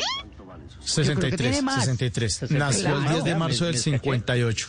63, sí. 63 Claro. ya, sí, perdón, me. Claro, porque se ve en esta película que es del 2017, la lanzaron en mayo del 2017, ya se ve de 60. Es- es- digamos que se conserva linda. eh, ella es una mujer preciosa y creo que como quienes han envejecido lindas, pues ella va para allá. eh, pero se trata de, de una mujer que es diseñadora de modas y que tiene una mamá como dominante, como que siempre está mirando a ver usted cómo es que va a ser, ser feliz, cómo se va a conseguir un novio, usted como, bueno, como una señora muy, muy persistente en sus cosas. Y, y Sharon es como buena diseñadora, un poco rebelde, un poco aventurera con los hombres, le gustan como los más jóvenes, pero de pronto en su cumpleaños conoce al amor de su vida pero pasa por muchas cosas. Eh, viven juntos, luego pelean. Bueno, no les voy a contar más, pero es muy chévere y es divertida. Para que la busquen en Amazon Prime, les recuerdo, la encuentran como el mejor regalo es el amor. Así que esa es mi recomendación de hoy. Oigan, y antes de irnos, les quiero contar que esta canción que van a escuchar está cumpliendo 35 años. Óiganla. A ver. USA for Africa. We are the world. Sí. No, eso es una cosa. Yo dije 35 ya, pero ¿eso qué pasó? óiganla, óiganla.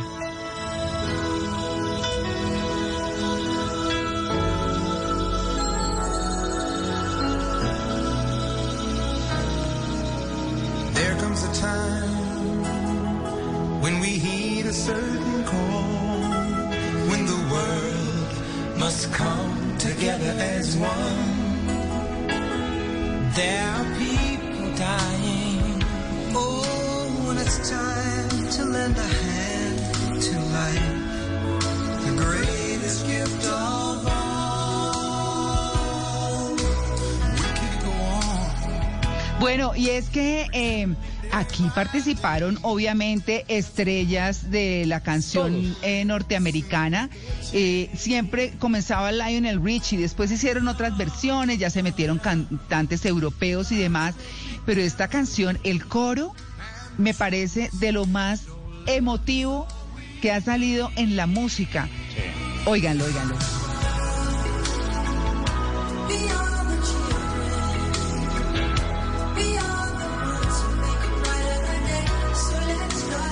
Ay, es muy linda. Y ahí estaba, obviamente, Michael Jackson, estaba George. Michael.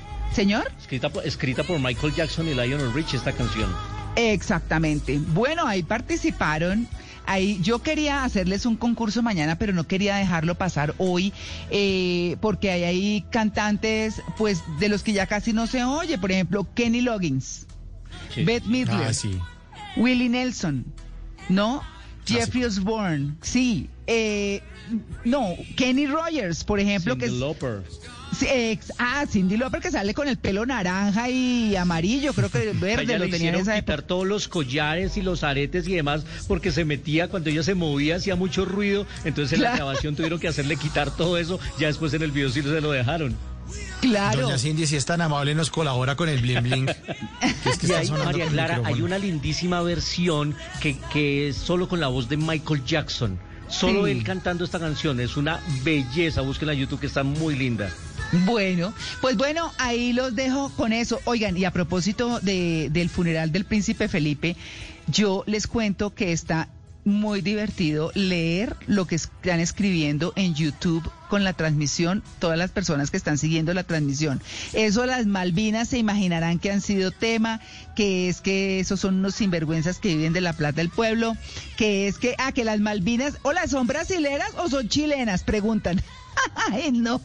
Eh, molestan a quienes les gusta la monarquía, a los que no, eh, les dicen ladrones a, los ingleses. No, mejor dicho, miren, ustedes no se imaginan, eso está como para decir, bueno, metamos aquí una clase de geografía, una de educación, una de, bueno, de todo.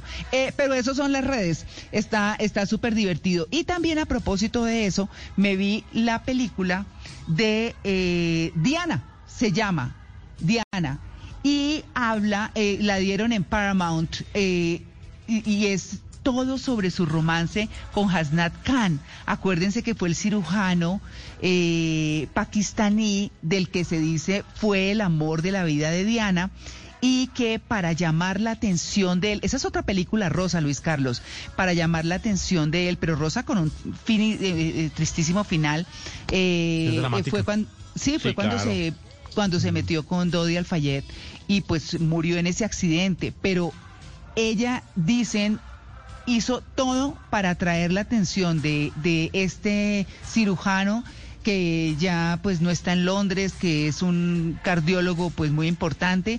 Ay no, es una historia bonita, búsquensela. Eh, de verdad que es... es eh, Con Naomi es- Watts. Sí, es, es bien, bien, eh, ay, bien triste esa película. Dice uno, esta mujer, pero bueno, se gozó su pakistaní, pues qué carajo, ¿cierto? Ah, sí, Pero bueno, terminó con el, listo. con el multimillonario. Tenía predilección por, el, por las cuentas bancarias de ocho dígitos. No, no, no, no, eso no es así, Luis Carlos. No, porque el No, no, no, pakistaní. no. Luis Carlos. esa discusión la seguimos mañana. Esa discusión no. la seguimos mañana. Sí, no. Bien, eh, eso no era. El pakistaní la votó a ella, para que sepa. Empecemos Lady por ahí. Sí. ¿Para qué? Bueno. Pakistaní. Lady. Ay, uy, uy. Chao, Luis Carlos. Bueno, muchas Chao, gracias a Clara. todos. Uy, llegaron las noticias. 11 minutos. Mañana nos vamos a hablar las canas. ¿Cómo les va a las canas en pandemia? A propósito del estudio de hoy y lo que vamos a complementar mañana. Chao, gracias. Cuida abuela, cuida al abuelo.